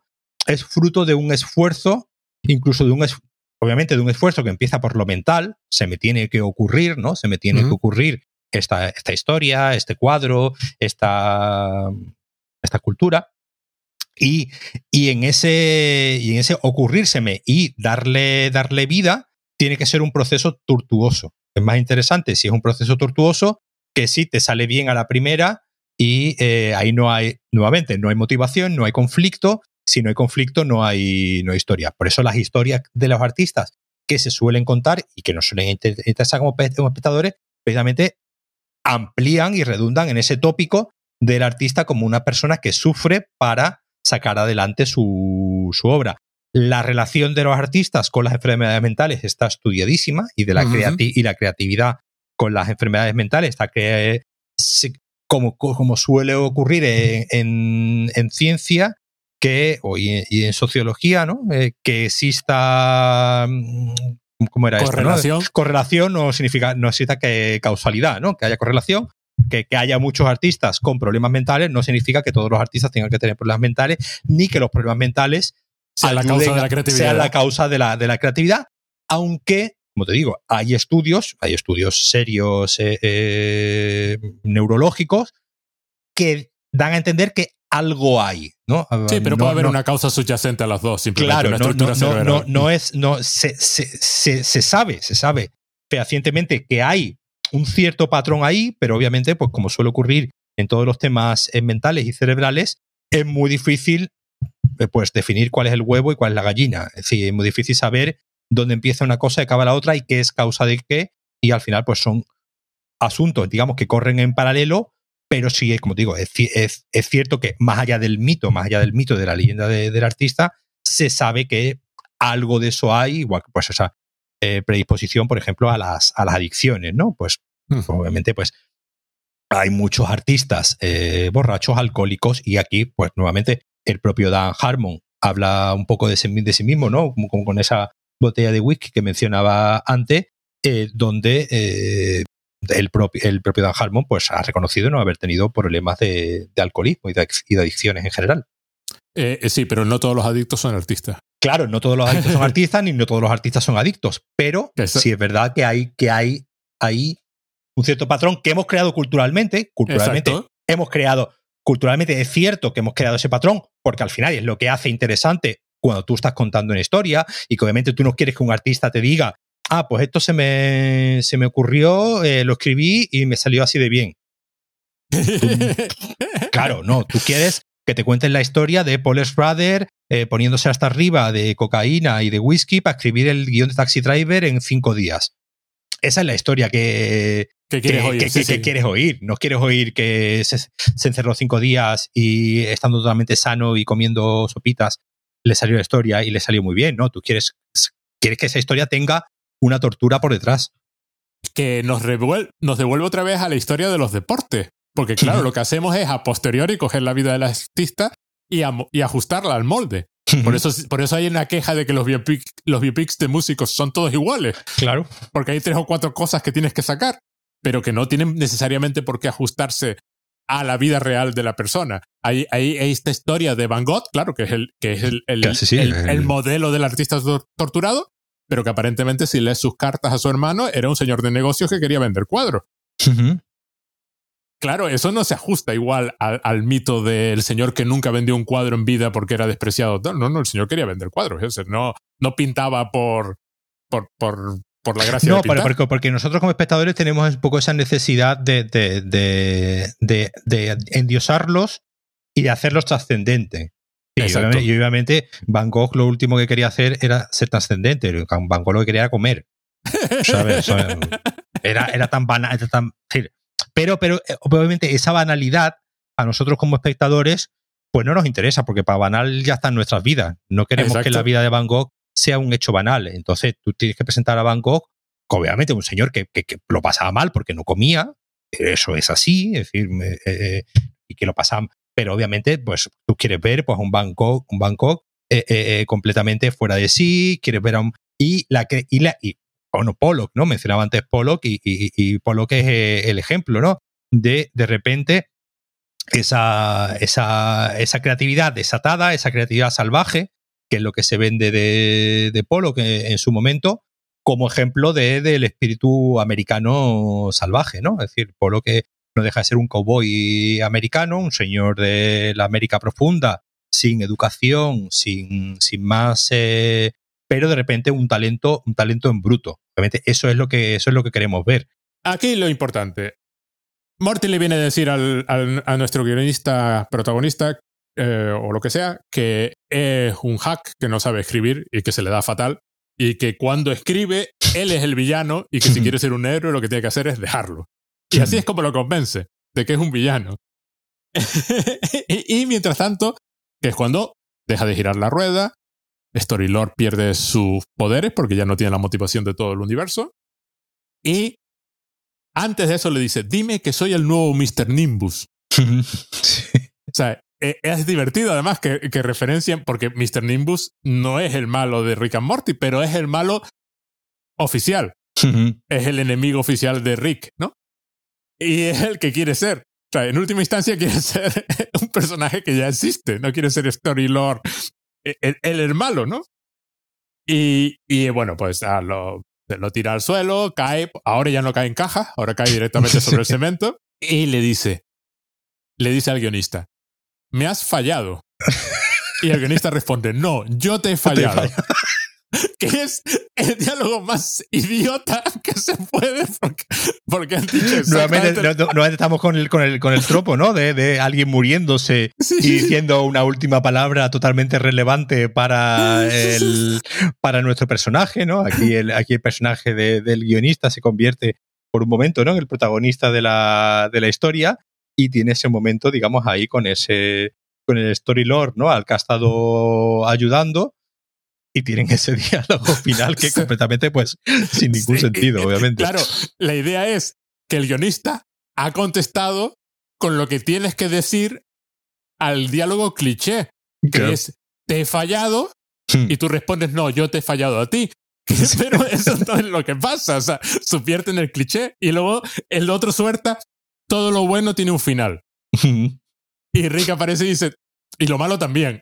Claro. Así que tampoco no, no te sientas tan especial. Pero claro, de nuevo, volvemos a, la idea de coger la vida, lo que pasa por azar, y convertirlo en una narración a posteriori. Sí, Claro, todo sí, lo bueno eh, se al acaba, final, ¿no? pero bueno, eso es algo que, que, que el ser humano más lleva haciendo toda la vida, que es sist- sistematizarlo todo. Sí. Darle todo. Y bueno, y, y al final, ¿no? Tenemos el, el- el ponerle etiquetas, ¿no? A, a todos, que al final en el, en el en el en, la, en la postcréditos, ¿no? Después de los créditos, pues, tenemos precisamente a un, un, personaje que se dedica a poner etiquetas, ¿no? Que es el, sí, el Tagman. Y, y, al final, es decir, es lo que es lo que hacemos el ser humano, que cogemos una historia, nuestra propia historia, lo hacemos continuamente, e intentamos darle un, un, una idea de ciclo, intentamos darle una idea de relaciones de causas y efectos, eh, y al final, obviamente, pues to todos, todos tendemos a precisamente a intentar darle un sentido a todo. El, el, problema es que la mayoría de las veces, pues, las cosas pues no tienen sentido. Morty hace el comentario, es la última vez que compró un juguete a un Rick. Porque, ¿Sí? claro, todo esto empezó dos temporadas antes porque compró el tren. y aquí aparece, un aquí aparece, otro juguete que es el precisamente el, eh, unos ¿El peluches un, unos peluches de con la cara de Rick, de Rick pero con el pelo más oscuro con el pelo sí, azul oscuro. está mal. Que está mal y él y el propio eh, Storylord se lo dice que bueno que, que este merchandising está, está mal que porque no, no refleja realmente como el color de tu pelo. Y el otro dice, pues sí, vas a ser tú exigente ahora con, con, el con, con, con las licencias. Y el otro dice, hombre, pues yo sí que lo sería. Y sí, ahí me di unos segundos donde hablan de licencia. Además, hay una URL. Sí. Rick, Rick, guion, flash, punto biz. Que esta sí funciona. Lleva, que te lleva a, a, a, una página de venta, vale 29,99 el muñequito, pero no está disponible en esta realidad. Uh -huh. Entonces, sí, en alguna otra realidad es, sí lo están metiendo. Es reutilizable, tiene una parte calva realista y es resistente a la sentencia, a la, a la conciencia. Uh -huh. Eso no sé lo que sé. eh, una oferta limitada en, la, en las dimensiones participantes y ahora es un 50% más pesado. Uh -huh. Entonces Morty dice, Joseph Campbell dice que tienes que matar a tu personaje y Rick dice, no, no, y además dice que lo tienes que matar con este muñeco. Claro, el muñeco tiene que salir y usarse en algún momento porque ha salido claro. en la fábrica continuamente y aparte lo está intentando vender. Claro. El muñeco, el muñeco sería la pistola de Chekhov. La, sí, sí, pero, pero es un muñeco que aparece.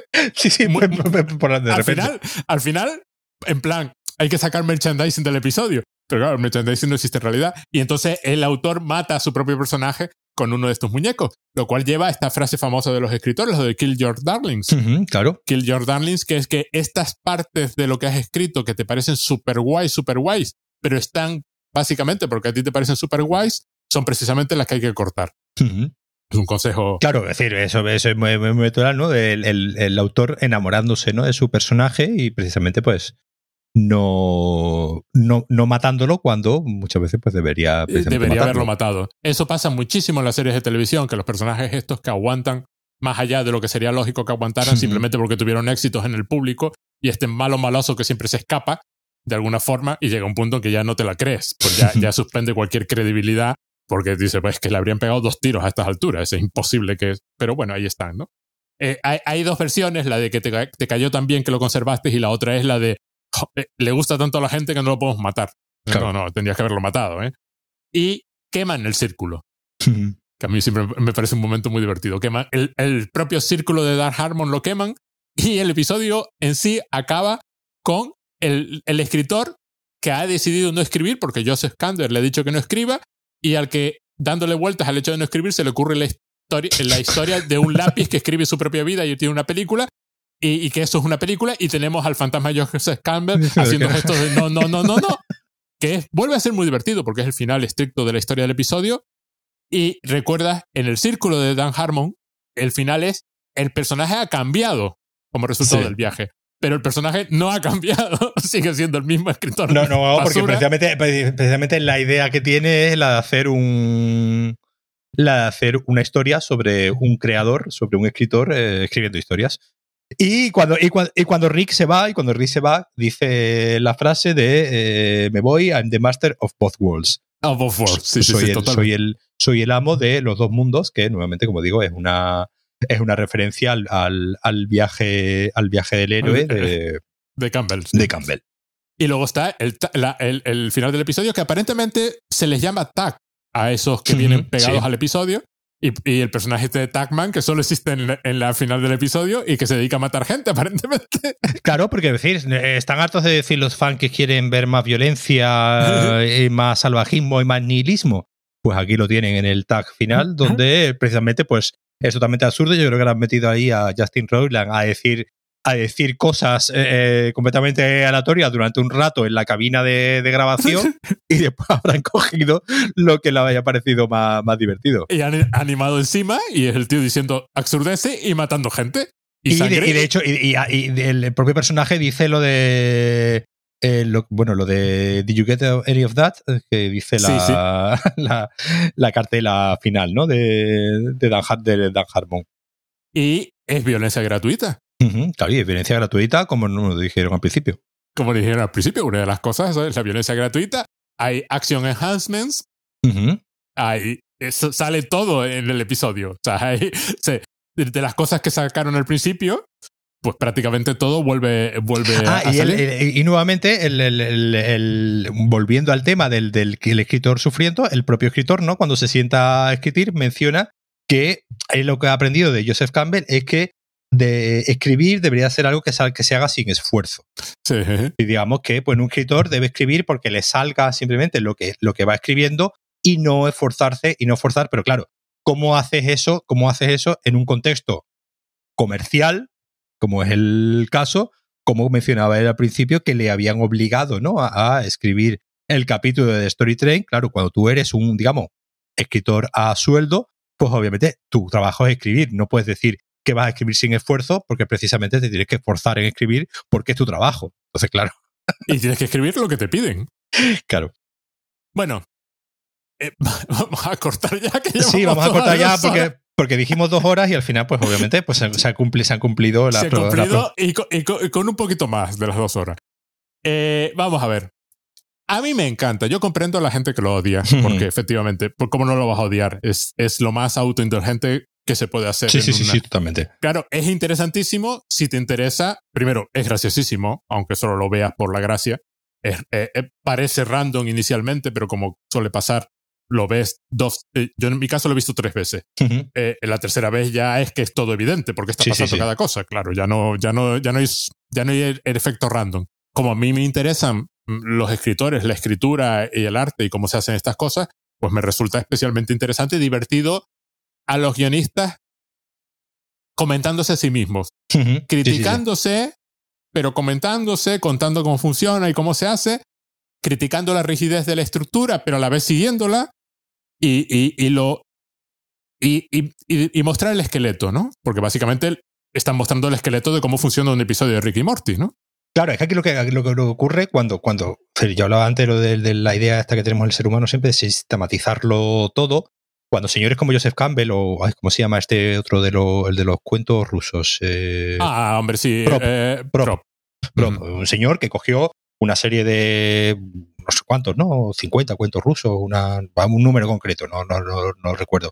Cogió una serie de cuentos, de cuentos rusos y empezó a analizar, pues digamos, cuáles eran, cuáles eran los patrones y, pues nuevamente, como lo ocurría, como ocurrió con, con Joseph Campbell, se dio cuenta de que había una serie de, de patrones que más o menos se repetían y eh, planteó, pues, que, que había como unas seis o siete historias posibles dentro de, eh, eh, dentro de todas esas historias que estaban, que estaban escritas. Pero hay que aclarar, este lo hizo con los cuentos populares rusos. sí, sí, sí, no, sí, no, no, tenía este sentido de universalidad que tiene el otro. Sí, sí, pero me refiero que cuando, cuando, cuando gente como, como Prop o como, como Joseph Campbell comienzan a, digamos, desnudar el, el armazón de algo que durante mucho tiempo, digamos, se había hecho de forma intuitiva, digamos, es decir, pues yo estoy seguro que obviamente que, Shakespeare conocía todos estos trucos, simplemente que no, los, no los, tenía puntualizados, no los tenía ¿no? ordenados en un, en un papel. Pero obviamente eh, eh, los, eh, conocer los, conocería y, y, los usaba. Y todos los escritores durante todos los años de literatura que existen han utilizado todos estos trucos, muchas veces obviamente de manera consciente. No es algo que sea casualidad. Obviamente los escritores tienen este, este eh, Campbell o Prop lo que hacen es, digamos, esto, pues darle una, mm, sistematizarlo y decir, nos hemos dado cuenta que esto es así, aunque lleva siendo así de toda la, vida. Claro, el problema es que todo esto plantea un, callejón sin salida. Eh, a partir de aquí, como creamos una historia que nadie nos pueda decir que no es original. Como a partir de aquí creamos, creamos pues una obra de arte. Claro, puedes hacer, este, seguir la estrategia de George Lucas con la Guerra de las Galaxias y decir, abrazarla y decir, eh, vale, esta historia que yo tengo pensada de las galaxias, de un chico, de tal y que cual, voy a coger este esquema, voy a fusilarlo tal, tal cual y funciona. Pues obviamente, eh, eh, por, eso, por eso, por eso, por eso Star Wars es una película, la primera, es, una, es una película que funcionó universalmente y sigue funcionando universalmente porque sigue tan a rajatabla una serie de patrones, pero lo hace, digamos, de una manera, pues en este caso, pues en, un ambiente de ciencia ficción, que a todo el mundo le apela. Nos apela a nosotros y le apela a alguien en Asia y le apela a alguien en, eh, Australia. Es decir, no, no tiene. Claro, el problema es cuando se sistematiza todo y ya conocemos el esqueleto de lo que hay detrás. En el fondo es el mismo problema ¿no? que tienen los, eh, la gente que se dedica a la medicina en un momento dado cuando eh, descomponen a un ser humano y dicen, ¿dónde está el alma? ¿Dónde, ¿Dónde, está? Que no la, en algún lado tiene que estar, no encontramos. Ya, ya, hemos, ya hemos despedazado el cuerpo humano, pero no hemos encontrado ningún sitio donde se, se aloje. En el fondo, cuando nosotros, cuando, cuando alguien como, como, como esta gente desmonta todo la, todos estos trucos y les da nombre, pues aquí no, tenemos a los seis autorreferenciales y les da nombre y los convierte ya en algo de lo que es imposible escapar, pues un poco se produce esa desesperación de no podemos escapar de, estos, de estos patrones. Y estos patrones van a estar ahí y podemos intentar subvertirlos, pero al final es un callejón sin salida que no va. que siempre, siempre no.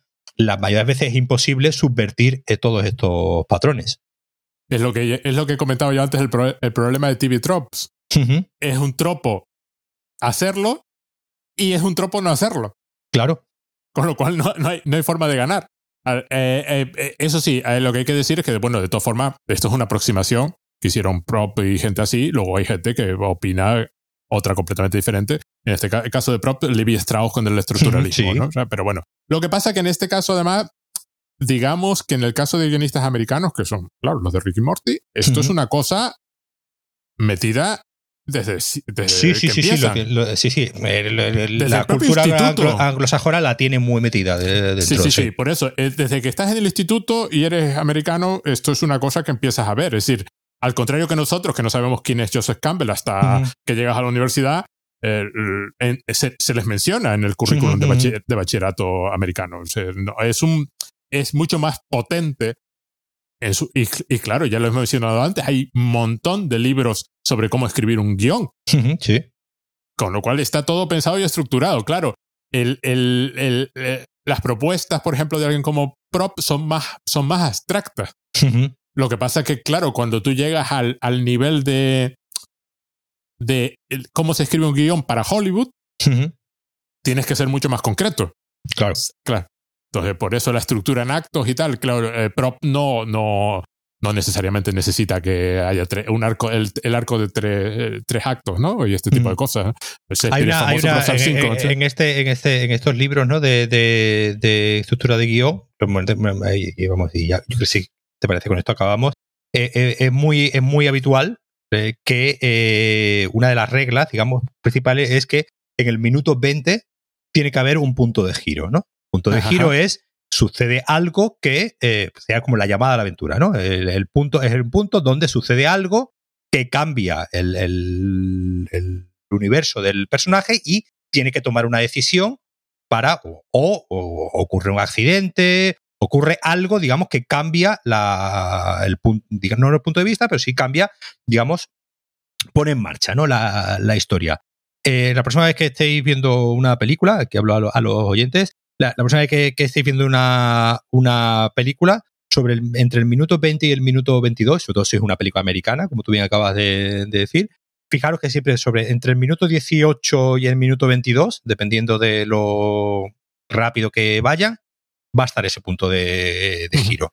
Es decir, eh, eh, por poneros a verlo y os vais a dar cuenta que está ahí. Es algo, es algo que obviamente convierte a, una, convierte a una historia en previsible si te lo ve venir y otras veces pues está bien hecho y digamos pasa más, de, más desapercibido, pero es, es, como, es como una especie de, mantra que eh, los guiones, sobre todo los guiones de Hollywood, siguen a rajatabla. El minuto 20 es ese, es ese momento que tiene que ser clave, porque si no.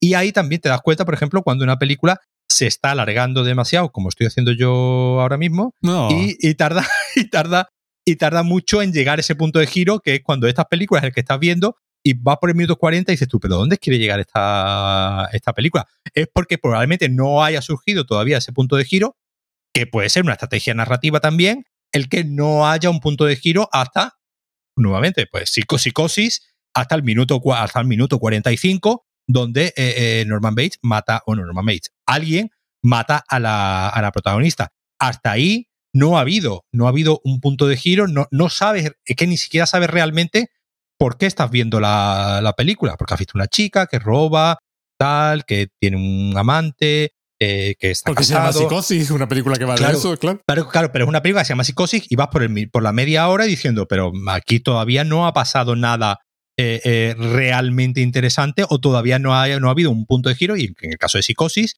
pues precisamente la, la maestría un poco y un poco la, la, la supresión de, que, que hace Hitchcock en Psicosis es alargar el punto de giro hasta el minuto 40 si tú crees que el punto de giro es cuando ella roba el dinero y tú dices, ah, mira, ha robado el dinero y se ha ido. Pero en realidad ese no es el punto de giro de la, de la película. El punto de giro, obviamente, es la muerte de, de Mario.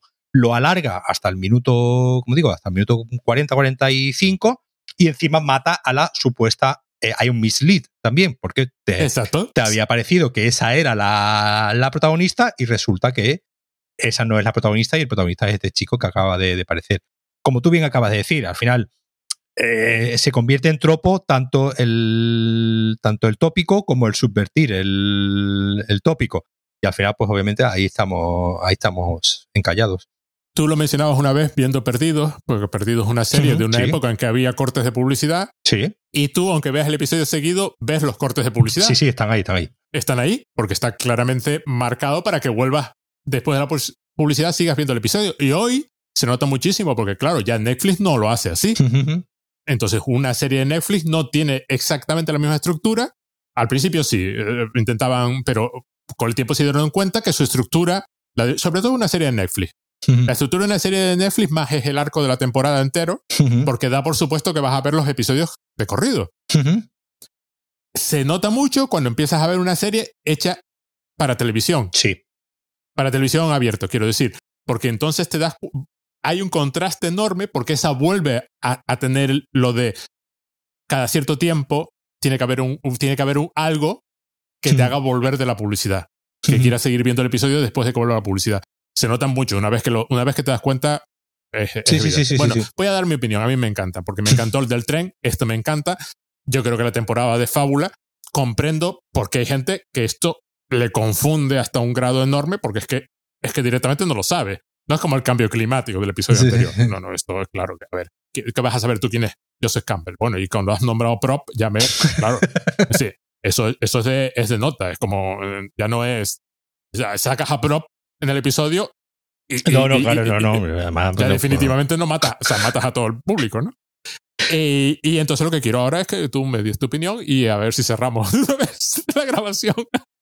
Pues sí, lo que hemos comentado, un, episodio autoindulgente, pero obviamente a los que nos interesan estas, eh, estas cosas, pues obviamente con una gran cantidad de, de guiños y de reflexiones que ya hemos hecho bastantes.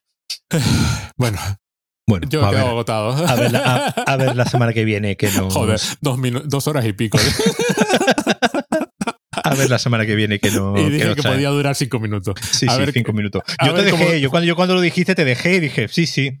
Cinco minutos, sí, sí, digo, sí, sí, cinco minutos. Sí. Bueno, pues venga, un abrazo. un abrazo a todos. Joder, pro.